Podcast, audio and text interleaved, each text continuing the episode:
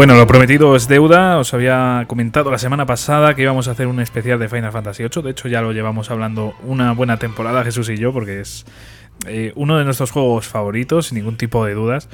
Y, no sé, creo que es un momento muy especial el, rememorar tanto este, este videojuego y el haceros llegar estas impresiones, el haceros llegar esta ilusión, este cariño que tenemos hacia el juego. Así que de verdad creo que es un podcast muy especial.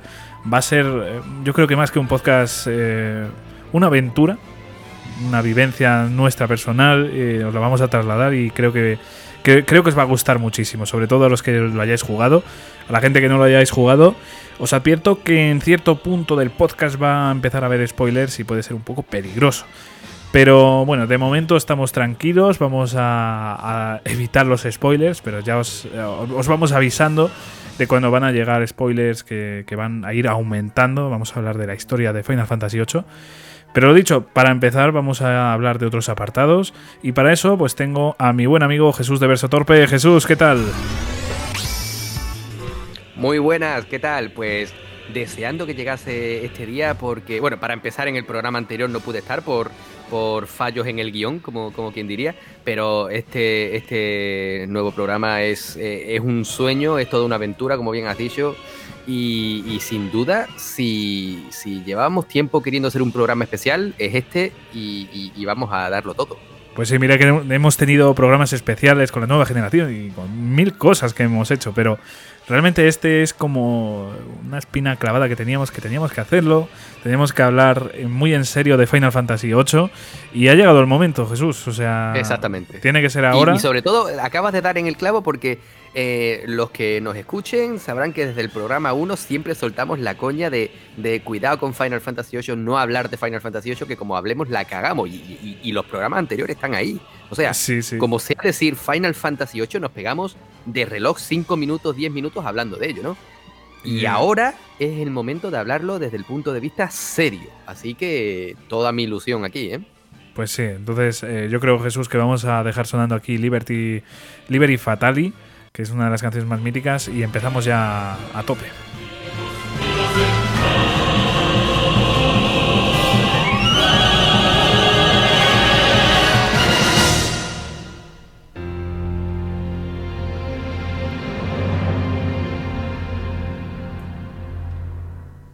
Y bueno, pues eh, cómo no vamos a empezar haciéndonos la pregunta de qué es Final Fantasy VIII.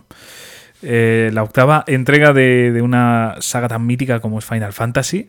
Eh, una saga que, como ya hemos comentado en otras ediciones, es una saga que nos llegó sobre todo con el Final Fantasy VII. Ya habíamos tenido aquí alguno anterior, pero con el 7 empezó ese auge y después llegó pues, este Final Fantasy VIII en el que nos vamos a centrar. Y, realmente para nosotros fue una gran diferencia, fue ya nuestro punto de partida en, este género. Como ya digo, habrá muchas personas que empezaron directamente con el 7, pero tú y yo empezamos aquí con el 8 y con mucha ilusión. No sé si nos puedes definir un poquito, Jesús, eh, ¿qué es Final Fantasy 8? A ver, como tú bien dices, esta octava entrega es el segundo intento para mucha gente de entrar en esta saga en su época, ¿no? Bien has señalado que una gran parte del público, me centro en España, ¿vale? por lo que yo sé de amigos, de conocidos, los que leo en redes sociales, la séptima entrega fue lo que eh, inició a mucha gente, no solo en la saga Final Fantasy, no solo en los videojuegos, sino en los JRPG, ¿no? RPGs en general. Yo, en cambio, la séptima entrega, aunque me llamaba la atención, nunca me, nunca me despertó realmente el, ansia ni la ilusión de, jugarlo. Y fue la, octava entrega que llegó a mis manos de pura casualidad, la que, la que me abrió los ojos y la que verdaderamente me, hizo adorar la, ya no solamente la saga, que, porque fue eh, mi puerta de entrada a, partir de ella, de la octava entrega, fue cuando me empecé a mover entre el, el 7, el 9, el 6, el 10. Eh, he ido siempre, nunca he seguido un orden, porque al fin y al cabo esta saga no necesita seguir un orden, cada uno, salvo, salvo escuetas o eh, excepciones, es una saga que... Sobre todo, eh, teniendo en cuenta, al hilo de lo que estás contando, teniendo en cuenta la continuidad que tienen, simplemente, o sea, se sabe bien porque normalmente es parte 2, es Final Fantasy, mm, cualquier número y otro nombre, en plan, por ejemplo, Final Fantasy VII Crisis Core. Eh, o sea, siempre, siempre hay una guía, por así decirlo, de, continuidad. Normalmente las historias, como vas comentando, pues son eh, distintas. O sea, tú sí, son autoconclusivas completamente. Exacto, sí, sí, sí. Son mundos distintos, de hecho. Ese es el secreto de. Ese es el, eh, la magia, ¿no? Del, de, de, esta saga. Y, y bueno, que también siguen otras tantas, como por ejemplo Dragon Quest, etcétera, etcétera. ¿no? Bueno, pero, Dragon Quest, por ejemplo, eh, sí que tienen cierta continuidad, ¿eh? O sea, a pesar de ser historias diferentes, se desarrollan. Bueno, en el lore, claro, en el lore. claro, claro. Pero, por ejemplo, Final Fantasy en general, la saga, cada, cada entrega es un mundo totalmente distinto. O sea, por ejemplo, viendo el Final Fantasy VII, vemos un, empezamos directamente en Midgar, que es un lugar eh, totalmente distinto, por ejemplo, a Valamp, que es donde empieza Final Fantasy VIII. O sea, son lugares totalmente distintos, universos totalmente distintos. Eh, y yo creo que, como bien dices, es una parte bastante esencial y, y, por eso es tan, es tan fácil empezar con, por ejemplo, Final Fantasy VIII o con el 7, por ejemplo, los que empezaron Bueno, pero más que el 7, yo estoy de acuerdo con que el 8 es eh, de los clásicos, porque si a mí hoy por hoy, de hecho, un, bueno, y además un, oyente y buen amigo mío, Dani Gitano, de Twitter, eh, que no se ha iniciado todavía en la saga, pero siempre me dice que tiene ganas de, de jugarlo. Y yo, de todos los Final Fantasy que existen ahora mismo, yo siempre recomiendo comenzar por el 15, que es el que está más occidentalizado, es el que es más, eh, vamos a decir, entre comillas, sencillo para entrar. Pero si tú me preguntas de los clásicos, ¿cuál es el que yo considero más fácil para entrar e iniciarse? Yo siempre te voy a decir que el 8. Pues fíjate que yo te voy a contradecir. Nada, hombre. no vamos con lo bien que empezamos esta temporada, tío, que coincidíamos en todo, tío, y al final ahora, ahora acabamos aquí a palos. No, a ver, yo creo y lo hablaremos un poquito más detenidamente en el siguiente punto, cuando hablemos un poco más de la jugabilidad. Pero yo considero, por ejemplo, que Final Fantasy VIII quizás es un poco complejo, el sistema es bastante distinto a un JRPG normal y en ese sentido o te encanta, y de hecho creo que le pasa a todo el mundo, o le encanta o lo detesta. O sea, no hay término medio, no dice uno, bueno, pues me ha dejado un sabor medio. No, no, o te encanta o lo odias. Eh, hay poco gris aquí, ¿no? Entonces, ya te digo, eh, yo personalmente, si tuviera que recomendar alguno de los clásicos, mm, si con clásicos te refieres hasta el 10, por ejemplo. Hasta el 10, sí, sí, más o menos. Pues yo me quedaría con el 9 o con el 10, que ya son las mecánicas más pulidas de un JRPG normal. Pues fíjate tú por dónde, mm, de esos dos que tú dices, te compro más el 9 que el 10. ¿En serio? sí, porque el 9 al fin y al cabo sigue, sigue el esquema típico de los niveles y tal, mientras que el 10 pues tiene su tablero de esferas. Que Eso es, verdad. Coñazo, porque mm, aunque me encanta la historia de Titus y Yuna, el tablero de esferas eso es un mojón. pues tío, aquí estamos aquí contradiciéndonos. A mí me gustó el tablero. Ahora a ti te encanta. Me gustó, el tablero, me gustó, me gustó. dejarme a mí mal, claro. no, no, nos ha jodido. A gusto de colores, pero sí, a mí me gustó el, tablero. y fue una opción que. Sí, sí, sí, sí. Joder. Donde no me gustó tanto, y quizás es porque. No sé, igual jugué antes el 12 o yo qué sé, pero el del 12 no me gusta tanto. Y fíjate que es un tablero así de ese He jugado el 12. Se acabó el podcast, tío. Se acabó. ¿No, lo sabías? Yo no te lo conté nunca. No, pero bueno, hombre, normal. Lo, tengo, tengo la versión de PlayStation 4. Bueno, tengo también la versión de PlayStation 2, que me la regalaron en su día y lo inicié dos veces, pero me pilló en una época un poquillo me y lo dejé y, y, me pillé la versión de PlayStation 4. Sí. Y yo te aseguro que en este 2021 lo pienso jugar. ¿eh? Pues bien, bien. Es un juego totalmente distinto. O sea, eh, para mí es un, se sale muchísimo de la línea de, de JRPG por turnos. es que muchísimo. Es más estilo si tuviera que decir algo, yo diría Xenoblade Chronicles, pero. Ah, esa, esa. Ahí nos estamos entendiendo ya. Bien, yo, yo diría por ahí, no me gusta tanto, ¿eh? Sinceramente. Es que yo te, voy a decir una cosa, voy a, voy a argumentar el por qué en su día no lo jugué, pese a tenerlo desde la época de PlayStation 2. Y es que yo en aquella época, al ser un mundo tan cerrado todavía, no estaba tan, tan extendido internet y todo el tema. Pues claro, yo jugaba, yo todos los JRPG y todos los RPG que jugaba, yo los seguía em, comparando con Final Fantasy VIII, ¿vale? Incluso con el 7 o el 9 ¿vale? Hoy por hoy eh, soy más, más mayor, he jugado muchos más JRPG, por lo tanto sí me veo capaz de jugar esta decimosegunda entrega, ¿vale? Este Final Fantasy XII, con, con, la cabeza más, con la mente más abierta, pero por aquella época, que no me acuerdo yo qué edad tendría, tendría yo 16, 17 años, no sé. Eh, me costó. Iba yo con la, con la mente mucho más cerrada y yo decía, no, esto no es para mí. A ver, si te soy sincero, a mí la primera vez que lo jugué ya te digo que no me gustó tanto. Ya la segunda. sí, sí, aquí sí, aquí sí que coincidimos.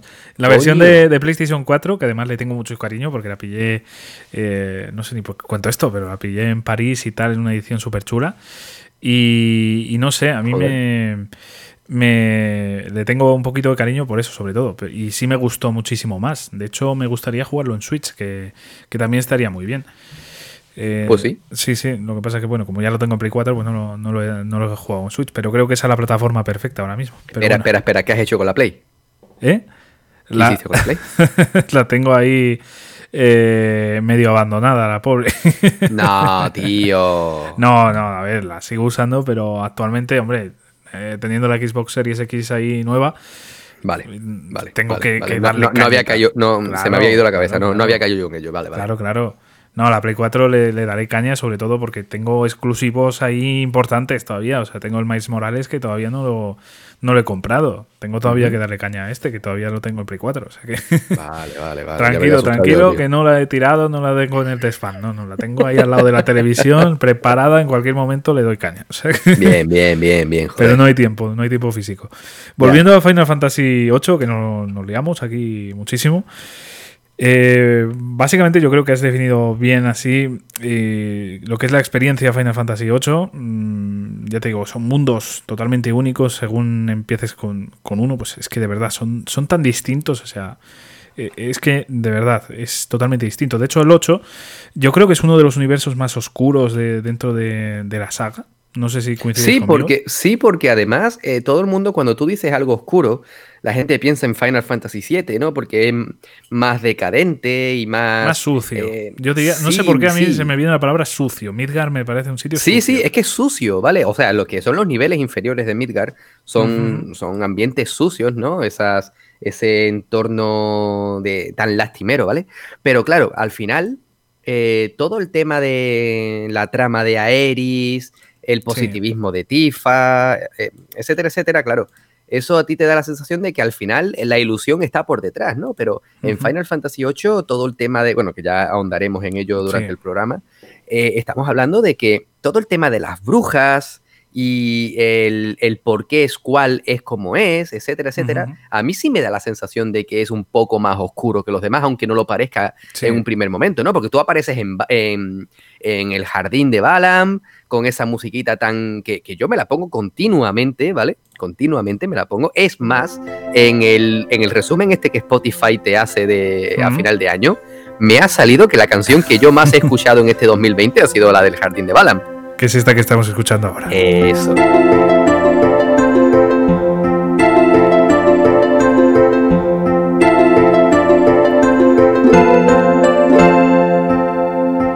Sí, escuchando esto, la verdad es que uno piensa en ilusión, en felicidad y, que, todo, va a salir bien, pero.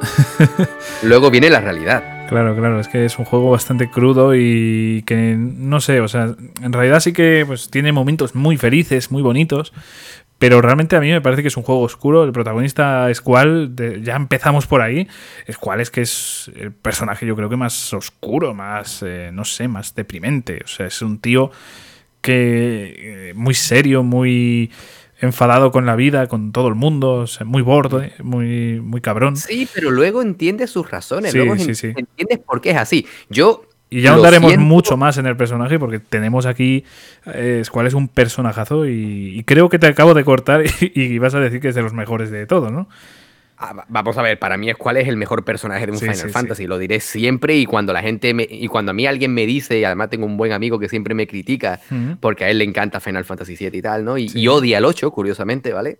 Lo que dije eh, antes, o te gusta o lo odias. Exacto, tal cual tú lo dijiste, pues este amigo mío siempre dice que cuál es un eh, es un tontito que busca atención. Vamos a ver vamos a ver. es, lo que es y a lo largo del juego entiendes el por qué. Prefiero que sea así, disculpa, Prefiero que sea así y voy a ser un poquito malo. Yo siempre voy a decir que yo respeto y, también me gusta Final Fantasy VII, por supuesto. Pero no me jodas, tío. Cloud es una copia de seguridad de Zack. sí.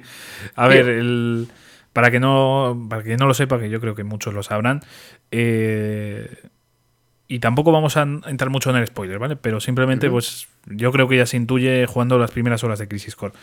Zack es que es el, digamos que el maestro de, de Cloud.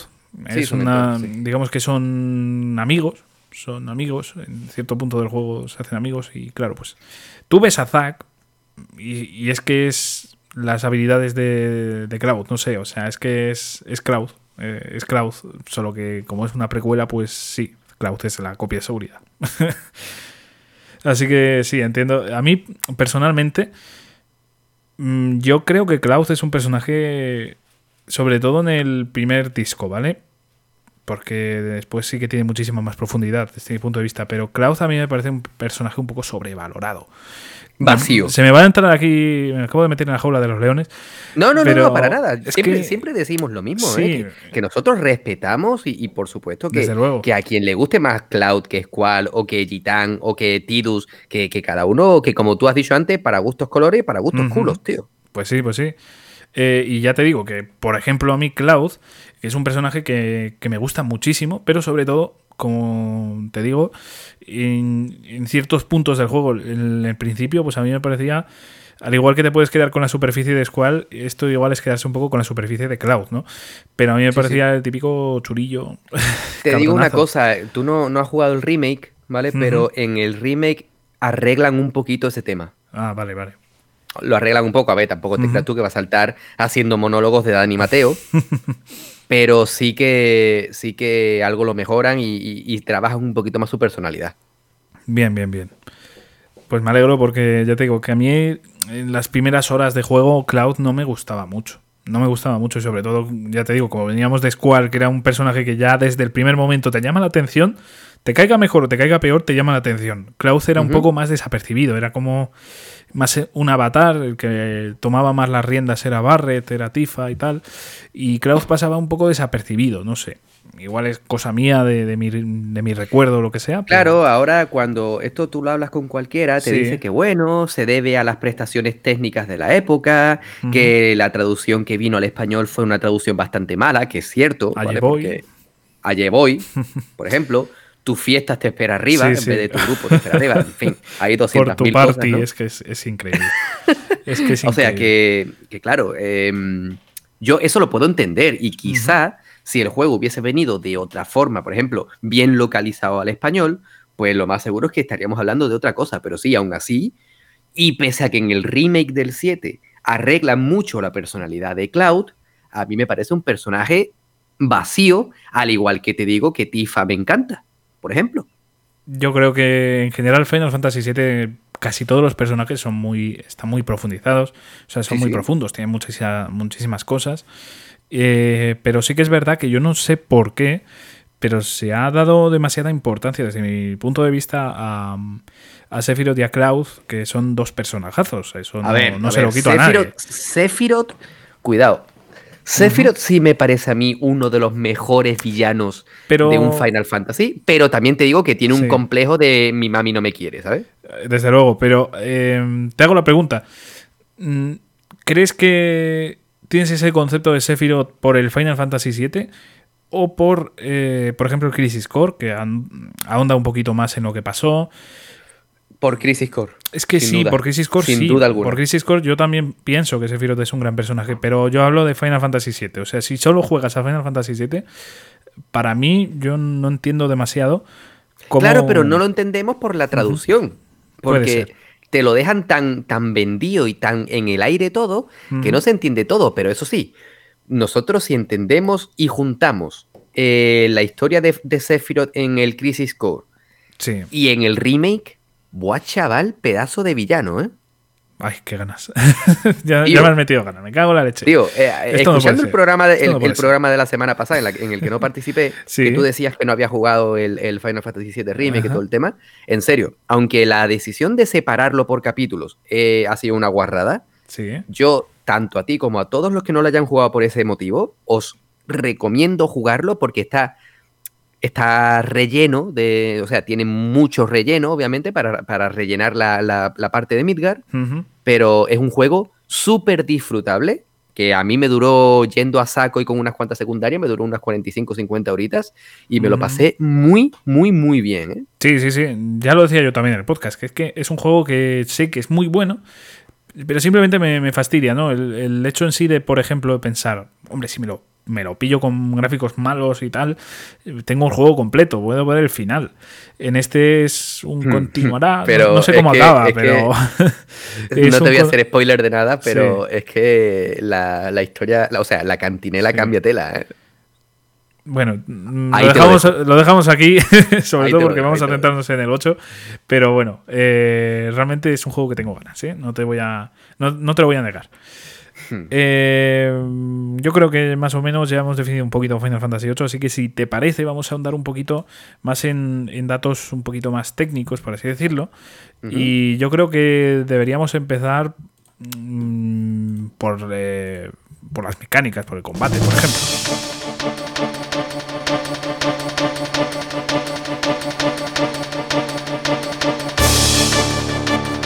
Es que como decíamos, el combate de Final Fantasy VIII es bastante distinto, bastante diferente a lo que estamos acostumbrados en los JRPG. O sea, directamente para definirlo, yo creo que se podría definir, Jesús, no sé si con esta, con esta definición que voy a dar tan sencilla se entenderá, pero extraer, extraer, extraer y, configurar dentro del menú pues diferentes opciones para estar chetado, pero básicamente yo creo que la, base es extracción de, de, magias. Exactamente, y además eso es lo que, lo que mucha gente ha criticado, ¿no? El, sistema de extraer magias y el sistema de enlaces, ¿vale? Nuevamente, pero esto solamente voy a hacer un, repaso muy rápido, es algo que hereda, desde mi punto de vista, de Final Fantasy VII con el tema de las materias, pero yo considero que en Final Fantasy VIII rizan el rizo, y aunque tiene un sistema de combate más accesible, ¿vale? Es cierto que el tema de extraer te permite especializar al personaje en lo que tú quieras, ¿vale? Porque de esta forma tú puedes tener a un tú puedes aplicar las magias que tú quieras a cada uno y tienes de esta forma pues un personaje tanque, un personaje basado en el, daño, un personaje que se encargue de magia blanca, de magia negra, tú ¿Sabes lo que te digo? Eh, yo creo que es un eh, juego con mucha más organización. exacto. quiero decir, tú ahí tienes el control absoluto de todo. O sea, tú ahí decides que... Mm, vamos a explicar un poco desde el principio lo de los enlaces y todo esto que es. Eh, empezamos básicamente por lo que es un G.F, que igual es una de las claves del juego también. Los G.F son las invocaciones de, Final Fantasy. En este caso, o sea, por ejemplo, Ifrit, Siva. En este caso, por ejemplo, eh, Quetzal, que, que, es uno añadido nuevo. Y, y realmente los G.F, porque a priori dices, bueno, la invocación, a mí qué más me da la invocación, pues es la esencia de todo. O sea, al final, sin G.F o GF, mm, pues no puedes enlazar. Y vamos a explicar lo que es el enlace. Tú con las magias, o sea, tú extraes, por ejemplo, Piro, que es la magia de fuego. Pues eh, vas extrayendo, tienes ahí 5 de Piro. Vamos a, a ponernos ese ejemplo. Entonces tú enlazas, por ejemplo, el Piro a tu fuerza y tu fuerza aumenta en base a esa magia. Es un concepto así que igual contado es un poco extraño para la gente sobre todo que no haya visto. siempre duele, al principio duele, la, duele la cabeza, pero luego cuando, cuando le, le echas un vistacito a, yo que sé, una persona que entra nuevo en el juego, a poco que te que, que trastes un poquito el menú y si quieres te ves un vídeo en YouTube, te, vuelves un maestro completo del sistema de enlace. Sí, o que atiendas a los tutoriales, que yo la primera vez que lo hice, pues pasé, sinceramente.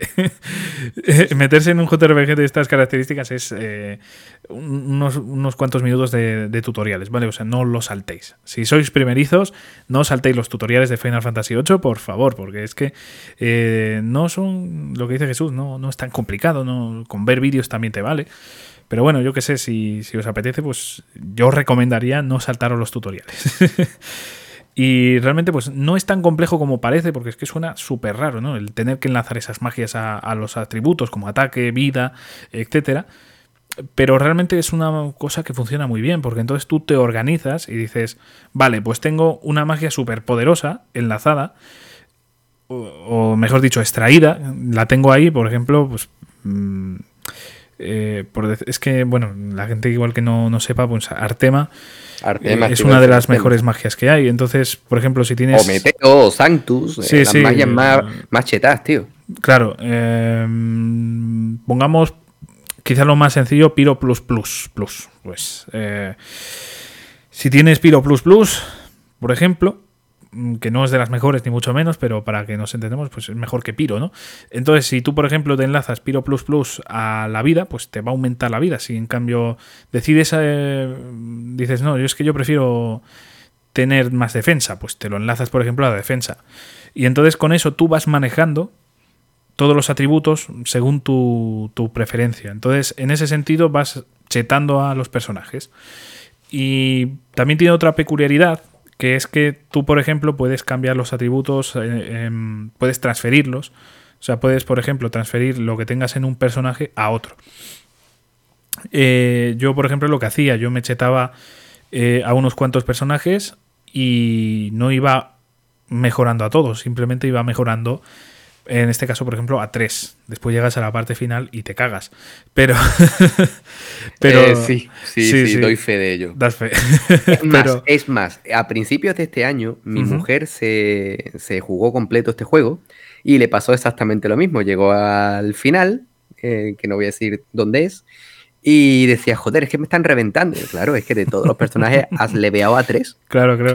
¿Qué esperas? Claro, claro. Ese, es- ese es el problema. Pero también está guay tener esa posibilidad, ¿no? El, el ir chetando solo a, a tres. Es que ya te digo, es que yo normalmente lo que suelo hacer.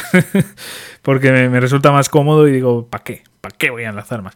Pues no, eh, amigos, mejor ir, ir enlazando a todos. Pero bueno, que sepáis que existe esa posibilidad, aunque después la- lo podáis pasar un poquito peor. Pero bueno, eh, yendo al grano, mm, por ejemplo, te puedes centrar en eso, en, en los personajes que tú quieras y entonces puedes decir, pues venga, yo tengo este con muchísima vida y, y centrado, por ejemplo, en la magia. Y entonces los G.F también te ayudan eh, en ese sentido, porque eh, los G.F los vas entrenando. Es como los Pokémon de, de Final Fantasy VIII, Exacto. eh, en los que tú vas mejorando su, su nivel y sus características. Ellos van obteniendo puntos y tú con esos puntos eh, puedes asignarle a que vayan, por ejemplo, a que tengan pues, fuerza más 20%, que es que es un 20%, ojo, es que no es, no es poca cosa, ¿no? Sumarle un 20% a la, a la fuerza que ya tenía tu personaje, o sea, imaginaos. Eh, pues por ejemplo puedes decirle, pues venga, mejora ese atributo y una vez lo obtienes ya te lo equipas en el personaje y tu personaje pues tiene mm, un 20% más de fuerza, ¿no? Entonces tú ahí vas decidiendo qué G.F vas asignando a tus personajes y en base a eso pues por ejemplo vas mejorando esos atributos y dices, venga, yo quiero un personaje chetado, coges a Ifrit, por ejemplo, y, consigues eh, fuerza más 40%. Entonces ya te digo que vas ahí asignando esos roles. Después hay otros que te dan más magia, otros que te dan más vida. Entonces, eh, en ese sentido está muy, muy bien y tienes muchas, mucho margen de maniobra. Y creo que es una de las cosas que a mí personalmente más me gustan de, este sistema de, combate. Es como más estratégico, no sé. Sí, sí, sí, com- completamente de acuerdo, vaya. Y al final es lo que te, lo que te da el dinamismo al, al- a este juego, ¿no? Sí, sí, sí, sí. Es que, no sé, eh, me, gusta mucho ese factor estratégico que no sea simplemente, venga, levear y levear y levear. No, no, o sea, aquí de hecho levear no es tan aconsejable. O sea, mm, puedes perfectamente no farmear nunca. O sea, como mucho para conseguir ciertos objetos o lo que sea, pero realmente farmear no es algo ni siquiera recomendable en el juego. No sé tú qué opinas al respecto. Hombre, eh, es una cosa que yo descubrí a las malas, porque Mm. al principio del juego, pues sí es verdad que la primera vez que yo lo jugué, no me centré tanto, bueno, no me centré nada en levear porque era mi primer RPG y no sabía Ujú. que era eso, ¿no? Sí. Así que, bueno, pues me fui desem- desenvolviendo en el juego como buenamente podía.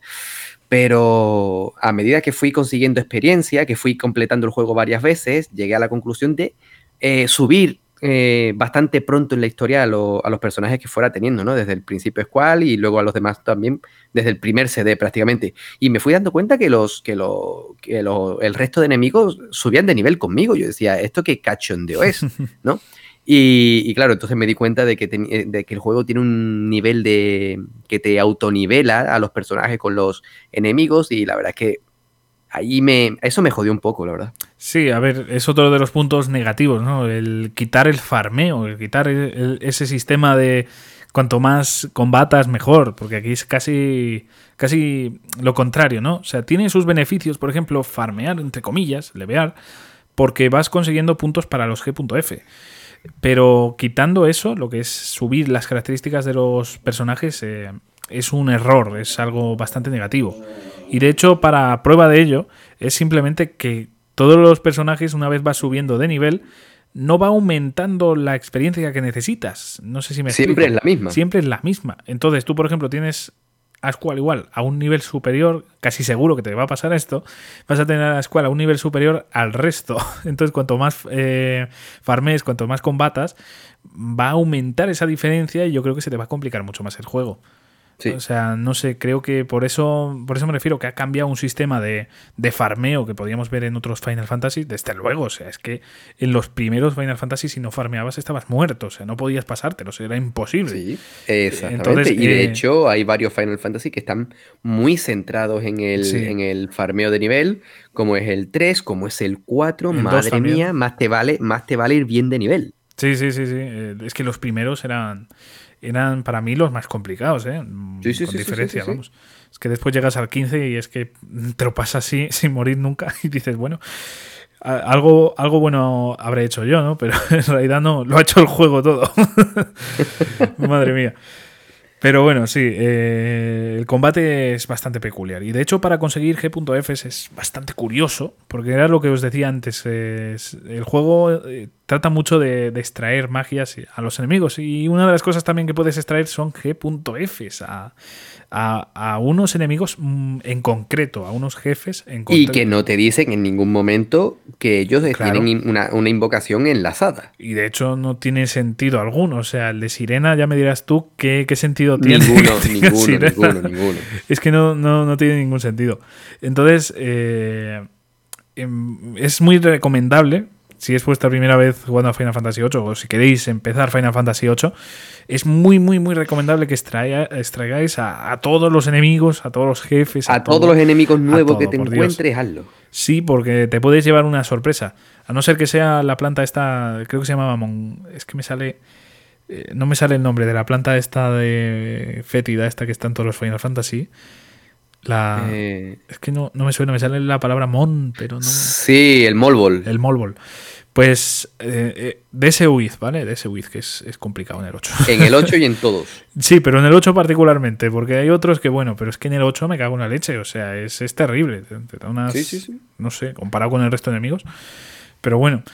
Y yo no sé si nos falta algo de, del combate, si hay algo que añadir, si se te ocurre. No, nada más, nada más. Realmente, bueno, al, margen de, de ese pequeño eh, QTE, este mm, tan primigenio, ¿no? del sable pistola de, bueno, sable espada, si lo dijeras tú. pues sí. Que, cuando que el arma de, de el arma del protagonista, es una espada que tiene una pistola puesta también. Así que cuando tú atacas cuerpo a cuerpo, en un ataque de melee, pues si pulsas R1, en el preciso momento en el que está pegando el corte, pues también dispara el arma y hace, pues, más daño, ¿no? Eso es una parte que, bueno, que una vez lo dominas, que es muy fácil, la verdad es que puede ser útil. Muy útil, de hecho, es que te mejora muchísimo el ataque. ¿eh? O sea, no es ahí un poquitín, no, no, es que puede ser una diferencia entre ganar un combate y morir. Podría ser perfectamente. Y de hecho, eh, eso me ha recordado que eh, lo que es el límite en este, en este videojuego Aparte de utilizar magias como aura, eh, en general el límite se consigue cuando tienes a los personajes con muy poca vida. O sea, mm, cuando tienes ya la, vida como en amarillo, por así decirlo. En este caso es numérica, no es como en otros Final Fantasy que tiene ahí la barra. En este principalmente es, son los números, o, al menos ese recuerdo que tengo yo ahora mismo. no sé si... sí, sí, sí, Entonces, eh, cuando esos numeritos están ya en amarillo, cuando te han quitado tanta vida que dices, bueno, pues, de dos golpes me matan, Ahí es cuando te van a ayudar, ahí es cuando vas a utilizar los límites del juego, cuando vas a utilizar los ataques especiales de los personajes. Y concretamente aquí juegan eh, varios factores a tener en cuenta según el personaje, pero por ejemplo es cuál lo que depende es básicamente la espada que, porte, o sea, eh, es lo más importante. Y me ha recordado Porque básicamente se utiliza como, como el gatillo este, o sea, es dándole R1 en el momento justo. En este caso te sale como una especie de de barra marcador en el que te avisa cuando, como, como estos típicos juegos de, de baile, de, de, cantar y demás, que te sale ahí cuando pulsar, pues es, básicamente eso con R.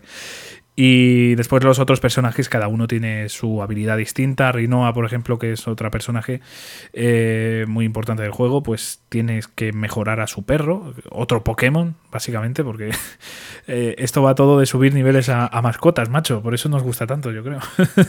Seguramente. Después está Kistis, que es dándole objetos. O sea, cada uno va ahí un poco a su rollo y realmente pues hace que... Él eh, tiene que leer revistas de combate, de, artes marciales. exacto. Entonces cada uno va ahí un poquito a su rollo y al final pues es curioso. Aumenta más la complejidad que ya tiene este título. O sea que realmente entender todo al 100% cuesta unas cuantas horas. Porque es que hay tanto, te van añadiendo cosas nuevas cada poco. Y dices, joder, esto, esto es complicado. Pero después merece muchísimo la pena. Es esta. Yo creo que no sé si es por el sentimiento de satisfacción personal o, por qué. Pero realmente creo que una vez has entendido Final Fantasy VIII, lo que hemos dicho, te, o te encanta o lo odias.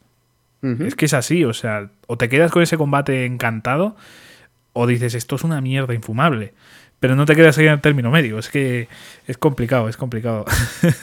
Hay que probarlo para, entenderlo. Sí, ahora... es, uno de los, es uno de los Final Fantasy más especiales en todos los apartados. Y la verdad es que eh, yo entiendo que tenga detractores, pero no entiendo el odio que se le tiene. Ya, ya, ya. La manía, no sé. La verdad es que es, curioso que un Final Fantasy tan bueno como este sufra de odio y exclusión por parte de la comunidad, pero bueno, ¿qué, le vamos a hacer? Mm, yo creo que sí que ahora ya hemos terminado de hablar del combate. No sé si quieres añadir algo tú más de la jugabilidad en general o, alguna cosa. Nada, nada. Hay muchos apartados. ya está bastante bien explicado, creo yo. Yo creo que sí, o sea, lo más importante, porque ya te digo, es que después hay nivel de Sith, hay, eh, yo qué sé, mil cosas de cómo se hacen las espadas, por ejemplo, las armas. Es complejo, pero yo creo que lo más importante lo hemos tratado, así que pasamos a otro apartado.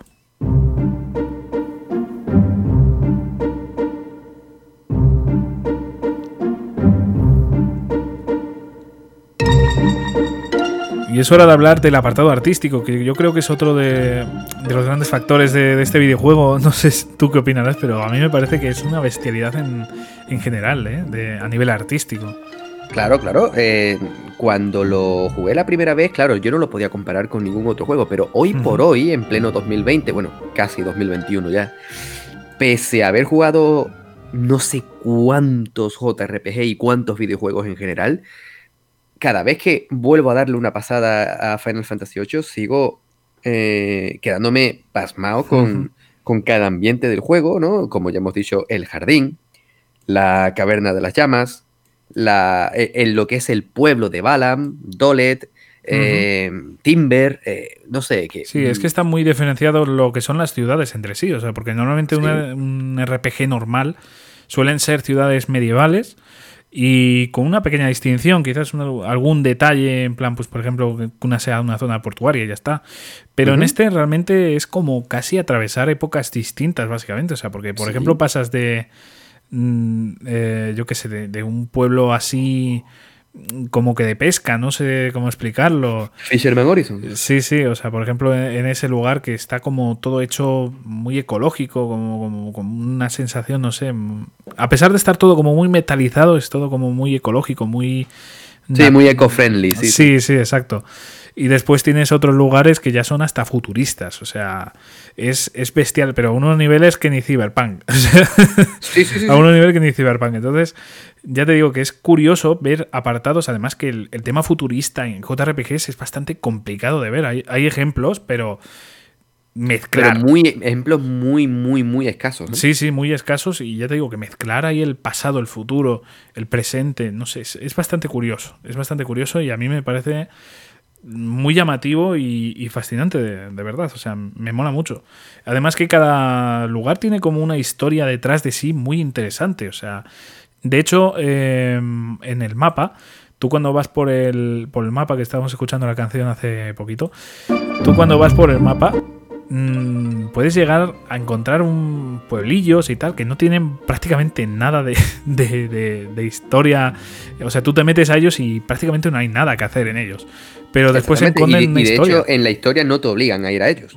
Claro, claro, o sea, eso es eh, muy personal. O sea, tú decides ir a, a esos pueblos yo casi voy por casualidad, porque de repente lo veo y digo, venga, tengo que meterme aquí, porque además eh, en algún caso eh, hay historia detrás de, ese pueblo que tú mismo ya sabes por, ciertas circunstancias de la historia que ya comentaremos más adelante. Eh, pero realmente es eso, ¿no? O sea, tú has estado en ese pueblo y actualmente no hay nada que hacer, no hay absolutamente nada que, que hacer. Y, a mí me resulta bastante curioso, ¿no? El, ver eh, ese pueblo, eh, por ejemplo, en este caso, y lugares del mapa que, están súper escondidos. O sea, por ejemplo, para conseguir cierto GF súper raro llamado Odín, digo súper raro porque lo, de ese personaje es bastante, bastante curioso, ¿no? Es un GF.f que puedes utilizar, por ejemplo, como Ifrit y tal, que, puedes enlazar. Es un jefe malcriado, sí, sí, sí, Es, rarísimo. Es, directamente te aparece cuando le sale de los huevos, etcétera. Bueno. Eh, básicamente eso, ¿no? Que lo encuentras de, chiripa, lo ves por ahí. De pura potra. Me, ¿eh? voy a meter yo a, este lugar y ya está, pero no es un sitio ni mucho menos obligatorio y te lo puedes perder perfectamente si estás centrado en la historia. Exactamente, y, además eh, eh, recuerdo la primera vez que llegué a ese sitio, que bueno, yo en mi afán por descubrirlo todo, yo llegué ahí ya, para empezar esta canción, em, ya te, mete un, no te voy a decir mal rollo, pero sí es verdad que te, que te dice que ahí hay algo, ¿no? Que ahí hay algo más. Y, y cuando llegas al, al, al salón del trono de Odín, tú dices, madre mía, ¿dónde me he metido? y, además recuerdo cómo me quedé con toda la cara partida cuando conseguí vencer a Odín. Yo dije, guau, chaval, qué ganas tengo de empezar a utilizar este jefe. Y fui corriendo a, precisamente al sistema de enlaces para enlazarlo. Y dije, anda, seguro que he hecho algo y se me ha borrado el jefe. Me quedé, en serio, me, quedé súper preocupado porque yo decía, he hecho algo mal, seguro. y, bueno, después de la depresión continué jugando y cuando ya decidió aparecer por la cara, yo dije, ah, amigo mío, vale, vale, vale, que esto, que esto tenía trampa. Claro, claro, claro. Es que es, bastante curioso, sí, sí. Además, sobre todo para eso, la primera vez yo ya no me acuerdo qué sentí, o sea, te lo digo en serio, no me acuerdo. Pero seguramente algo muy parecido a ti, una decepción terrible porque además eh, tienes ahí una cuenta atrás, tienes tensión, tienes cosas y, realmente ver que no lo tienes, te quedarías con la boca abierta y diciendo, pero ¿qué ha pasado aquí? Entonces te entiendo, te entiendo perfectamente. Y ya te digo, a lo, que, vamos con esto es que el mundo de Final Fantasy VIII es muy, muy, muy eh, lleno, vamos, está muy lleno de detalles y tiene mil cosas que hacer. Es muy rico, sí sí, sí, Y a nivel artístico, lo dicho, está muy diferenciado. De hecho, es bastante curioso. Mmm, Voy a explicar un concepto aquí que es el de los jardines, simplemente para que me entendáis. Los jardines son como centros de estudiantes en los que la gente pues entrena para ser, digamos que, mercenarios. Lo dejamos ahí, sin entrar mucho al detalle. Digamos que es como una universidad o, instituto de, de mercenarios. Pues la verdad es que me resulta bastante curioso el cambio tan drástico que, hay entre los jardines. O sea, porque por un lado tenemos Balamp, que es el lugar más hermoso del juego. sé que muchos no pensarían lo mismo, pero para mí es como el hogar, ¿no? O sea, es, cada vez que escuchas aquí la musiquita es, el hogar. Es el, sitio al que volver, sí, sí. Exacto, sí, sí. Y después es que ves eh, los otros, eh, de nombres ando ahora un poquito perdido, o sea, igual me puede ser... Gravia, Galvadia. Exacto, sí, pues el de Galvadia eh, es que es totalmente distinto, es muy oscuro. De hecho, la, canción ya te incita a que algo malo va a pasar con, este lugar. Entonces, eh, no sé, es, bastante curioso. Es bastante curioso. Y ya te digo, dentro de lo que puede ser un maldito instituto. O sea, tú qué vueltas te, tienen que dar a la, a cabeza estas personas para de un instituto hacer algo tan, tan raro, ¿no? Me parece bastante curioso, o sea, el apartado artístico de verdad que de 10, o sea, a nivel visual, además en su momento a mí me, impactó muchísimo, o sea, esos gráficos eran es que eran buenísimos, eran buenísimos en las cinemáticas y todo. O sea, mira que Final Fantasy VII sorprendió muchísimo en su momento, pero Final Fantasy VIII fue como un golpe sobre la mesa, no sé. Claro, y sobre todo, como tú estás bien diciendo, eh, es como que tienen muy separados los distintos ambientes, los jardines, porque como bien dices, Balan es todo muy bonito, todo muy... Eh, estos son los buenos, y en cambio, cuando llegas a Galvadia, todo es mucho más oscuro y tú dices, estos son los malos, ¿no? Eh, como que el, mismo juego ya te invita a sospechar de ellos.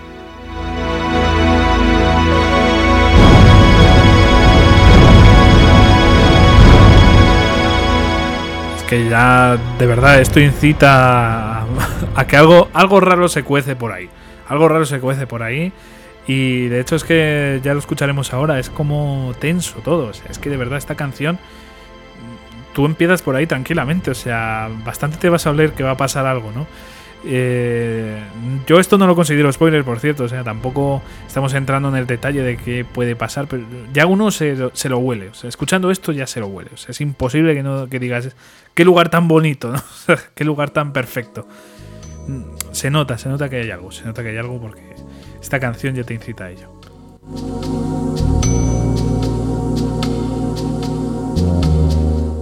Y por cierto, hablando de, canción, de, banda sonora, a mí realmente me, parece maravillosa, una de las mejores de, Final Fantasy.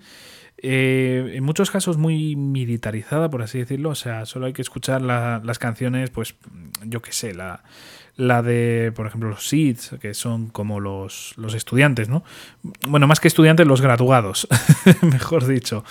Eh, sí, que tiene toques muy militares, muy... Sí, es, tiene ahí esos toques así, bueno, para mejor que, que explicarlo, oírlo, ¿no?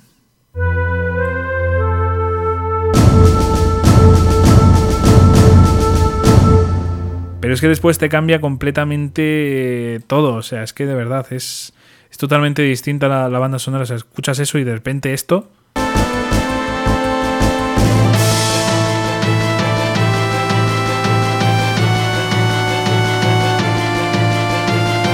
Bueno, ahora que me fijo sí que es un poquito militar, ¿no? La, base sí, es un poquitín. Eh, tiene, tiene su toquecito, pero te voy a decir una cosa. Yo, la banda sonora de este juego la escucho varias veces a la semana. ¿eh? Es una, es una banda sonora que, salvo canciones muy puntuales, que sí que me paso, porque, como por ejemplo los temas de combate y tal, pero por ejemplo la canción del Jardín de Balam y tal, me gusta mucho y siempre que estoy haciendo algo, estoy en el trabajo, cualquier cosita, siempre la tengo de fondo porque me hacen concentrarme más. No me sí, por qué.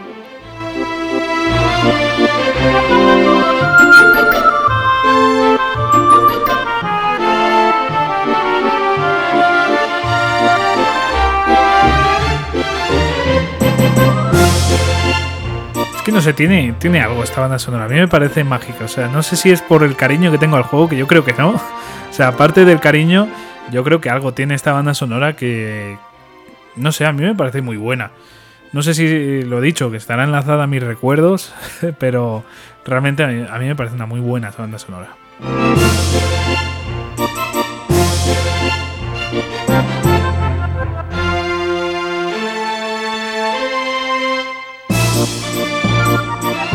No sé, y después es que también tiene, no sé, canciones oscuras. O sea, de repente igual tiene canciones totalmente distintas eh, entre sí. No sé, y además es que incita muchísimo a, ese, a esa oscuridad del juego, ¿no? O sea, de repente escuchar, mm, no sé, canciones un poquito más oscuras y tal.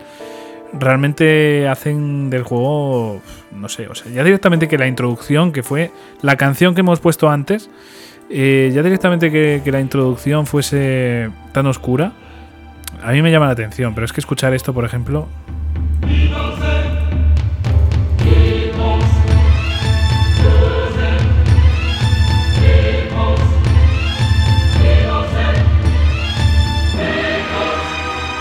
Es que es, no sé, muy, muy macabra, muy, no sé, te transmite perfectamente lo que quiere transmitir, ¿eh? muy sectaria, sí, sí, sí. Sí, sí, muy... Es que sí, tío, o sea, no sé, muy muy oscura, de, brujería. Es que no sé. lo han clavado. Muy de, muy de mal rollo. Sí, sí. A mí es que de verdad Maldito Fitus Luce, que es que de verdad a mí me parece que ha sido una de las grandes claves. ¿eh? Es una genialidad, sí, sí. Y, consigue que cada tema acompañe perfectamente la situación. Sí, de hecho es como un leitmotiv, ¿no? O sea, al final el Fitus Luce que es brujería. O sea, escuchar de repente, pues... Em, esas dos palabras juntas ya, ya, ya, tienes mal rollo. Ya dices, ostras, ¿dónde me habré metido? ¿Dónde me habré metido? ¿Qué hago?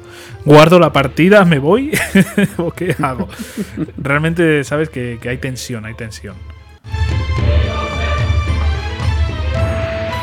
De hecho, me parece muy curioso. Eh, no sé si voy a poder eh, enseñarlo bien, pero realmente mm, hay hasta una relación bastante interesante entre, entre canciones, ¿vale? O sea, por ejemplo, eh, es que no sé cómo enseñaros esto, pero mm, vamos a, intentarlo. Yo creo que los jardines tienen una relación entre sí bastante importante, ¿vale? Voy a dejar puesto el de Palamp para que vayáis escuchando y después voy a poner otro para que notéis de, de lo que estoy hablando, ¿vale? Vamos a escuchar un poquitito.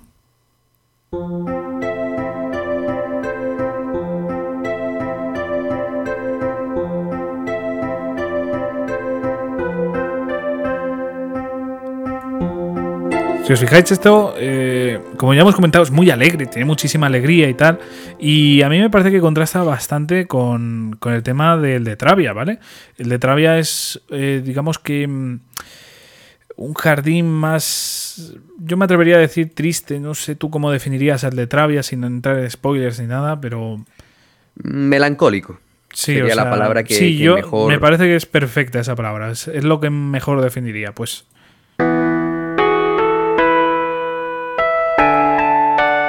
que la misma canción pero con otras notas. Sí.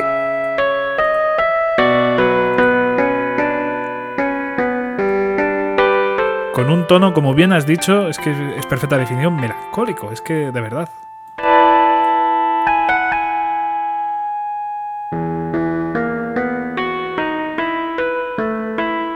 Y es como el leitmotiv de, de los jardines. Lo que pasa es que en este caso, pues es melancólico. Lo vamos a dejar ahí. Y realmente transmite perfectamente. Y además es que las situaciones que pasan en este jardín me parece impresionante. Me parece impresionante. Así que, de verdad, eh, es una de las partes del juego. Ya lo comentaba yo en, otros podcasts. Eh, que realmente es una de las partes que más me ha marcado de, de Final Fantasy VIII. Aunque parezca una bobada, pero realmente es un jardín que, le he cogido muchísimo cariño, a pesar de nunca acordarme de su nombre, de, de, Travia. no sé por qué, le tengo manía o algo, pero realmente es un lugar donde afloran los sentimientos y, pasan cosas bastante interesantes.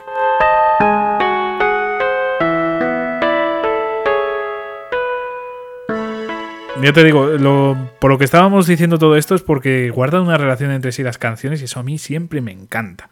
Eso a mí siempre me encanta, de verdad. Y ya te digo, la banda sonora mm, para mí es una de las mejores. Yo te entiendo perfectamente que la escuches cada poco porque es que es una banda sonora... Eh, no sé si, como digo, por, porque nosotros somos así, porque hemos disfrutado muchísimo de este juego, o realmente a todo el mundo le gustaría, pero realmente es una de las pocas bandas sonoras que yo también escucho bastante de vez en cuando, junto a otras como la de Nier, por ejemplo, que también es una magnífica banda sonora, entre otras, ¿no? Entonces. Hombre, eh, es que la de la de Nier, sobre todo, bueno, Nier Automata, que es el único Nier que yo conozco realmente. Pues ya, ya probará eh, ser otro, ya probará ser otro. sí, sí, no, sí, además este año, en cuanto llegue ese remaster, ¿no? Del primero. Pero Nier Automata eh, hace a la perfección lo mismo que hizo en su día Final Fantasy VIII, ¿no? Em, consigue transmitir con una simple canción todo lo que más adelante vas a ver con las cinemáticas, ¿vale? Y Final Fantasy VIII en su día eh, consiguió esto y muchísimo más. Bien con el tema de, de Balam, bien con el de Travia, bien con el de Galvadia. Sabes en todo momento qué te vas a encontrar y te permite, bueno, es como un preludio de lo que vas a vivir. Y es que después te llevas esos recuerdos con esas canciones y es una banda sonora de verdad muy especial. Gracias Nobuo por, por estar ahí, por, por hacer esta pedazo de banda sonora. Así que bueno, Jesús, si te parece, vamos a, otro tercio. Estábamos hablando aquí del apartado más técnico. Creo que es el momento ya de, de tocar la historia. Venga.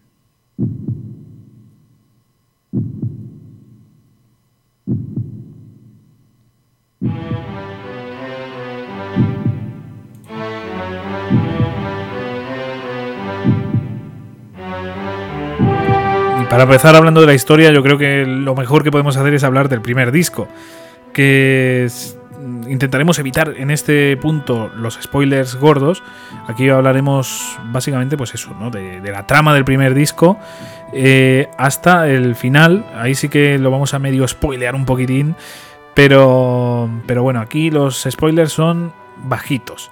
Ya a medida que sigamos hablando, los spoilers van a empezar a aumentar un poquitín eh, lo digo sobre todo por si alguien quiere jugarlo, disfrutarlo de primera mano, que sepa que este es el momento quizás de pausar el podcast y, seguir escuchándolo una vez se lo pase para, la nostalgia, para el recuerdo.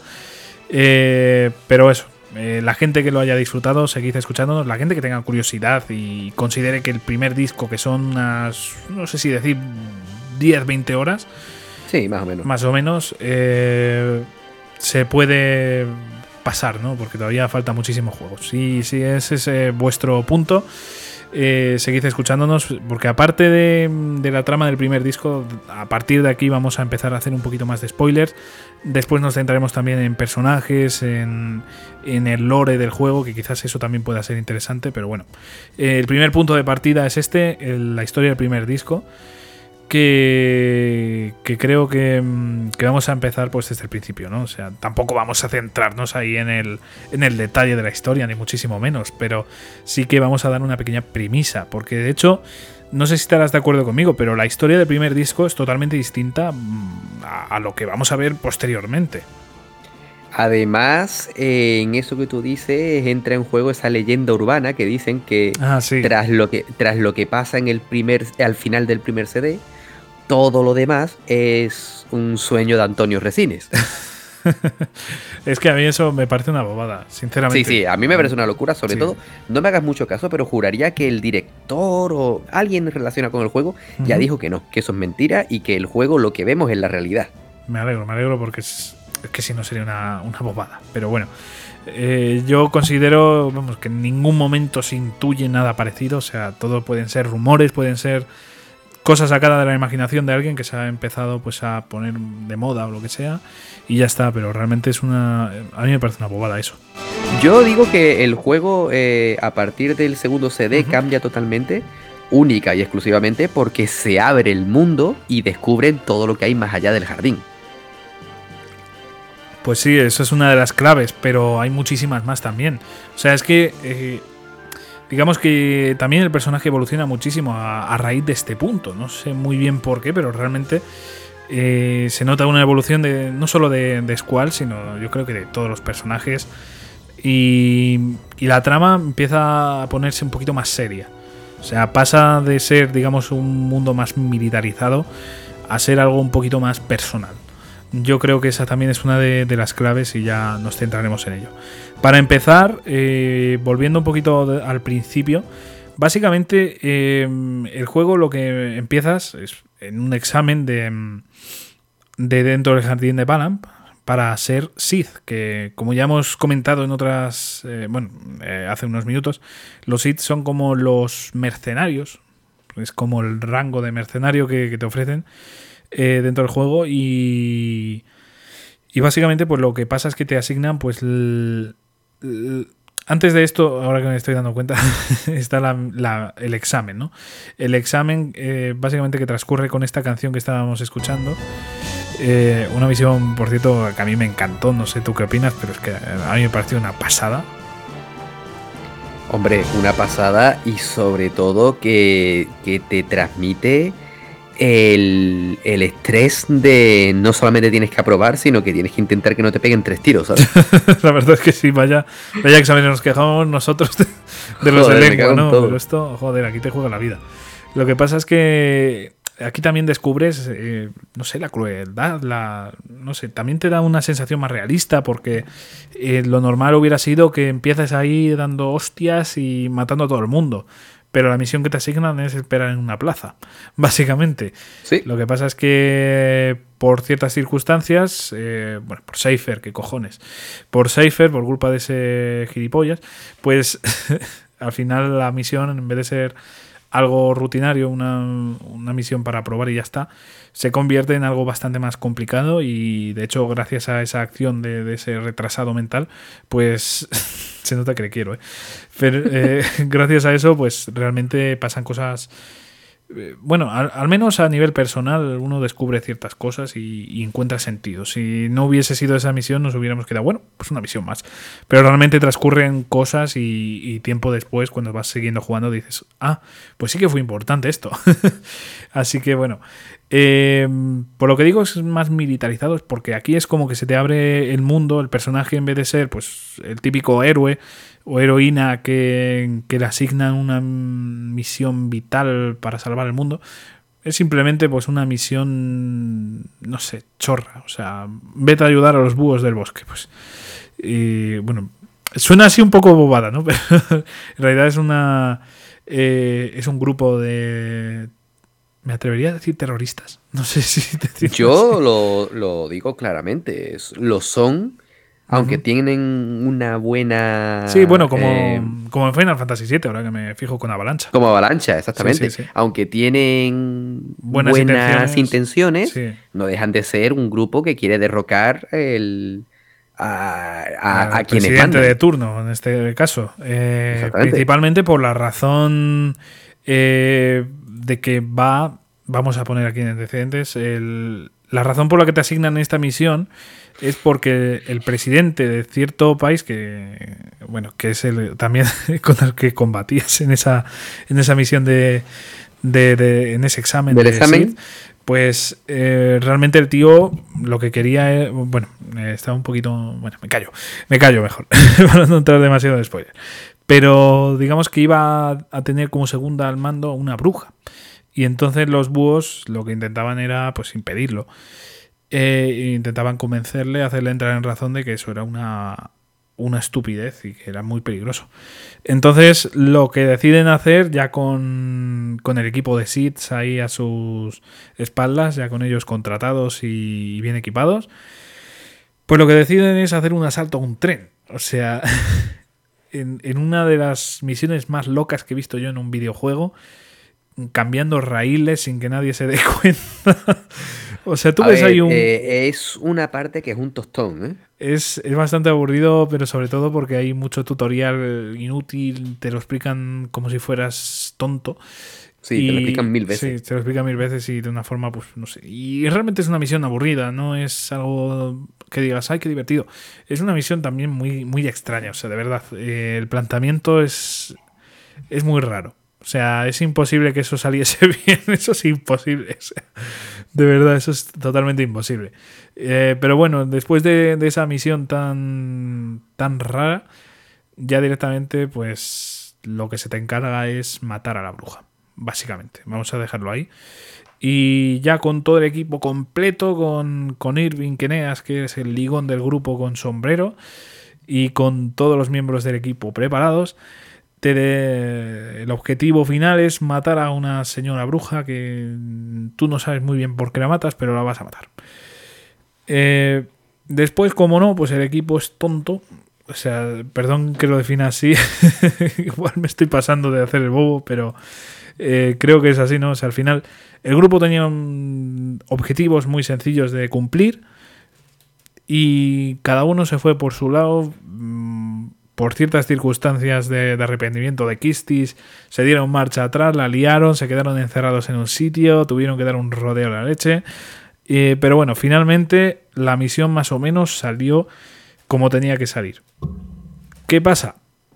Pues que Irving, que es el francotirador del grupo, tenía que disparar a la bruja y eh, no es que fallase, sino que la bruja se dio cuenta y, el disparo pues no sirvió de nada. Y ahí ya te enfrentas cara a cara a la bruja.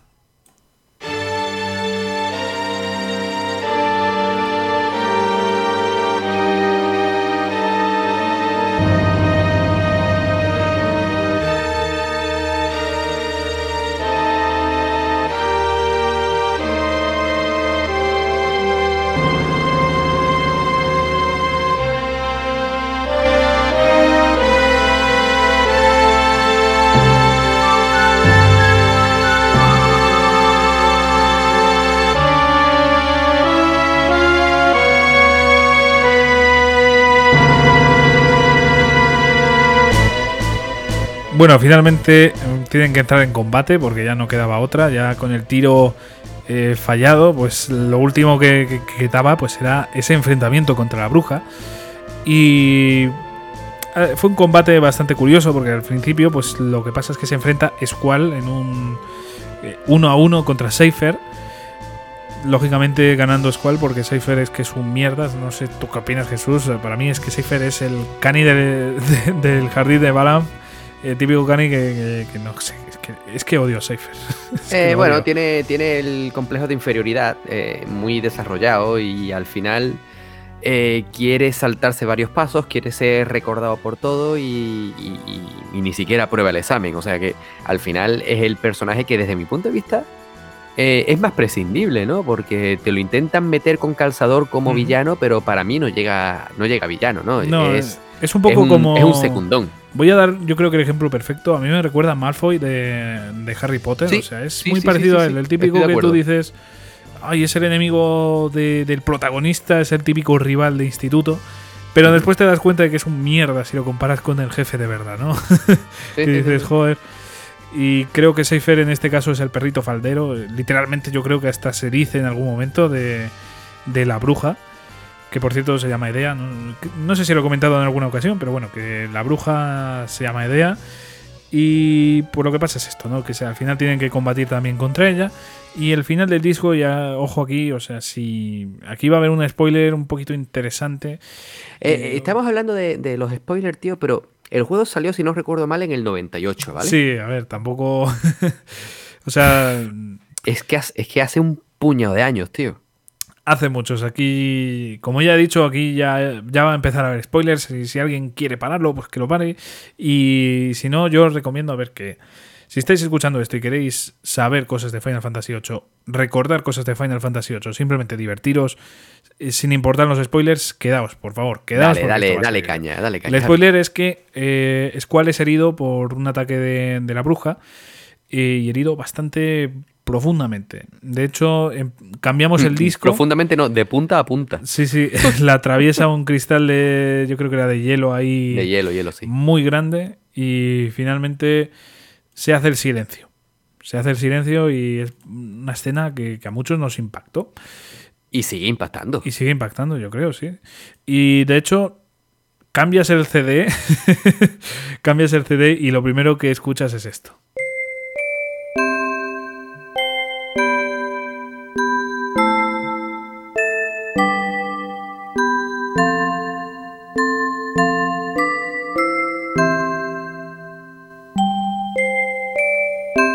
Que estás tenso ahí, que no puedes controlarte, que estás ahí más nervioso que nunca en tu vida, lo primero que, descubres aquí es que eh, el juego te, entre comillas, castiga con una, mmm, no sé cómo llamar esto, trama secundaria en la que no manejas ni a Squall ni a los sí, amigos. Sí, sí, me atrevería a decir que sí. Y sobre todo quiero contar una anécdota que yo tuve uh -huh. con ese tema.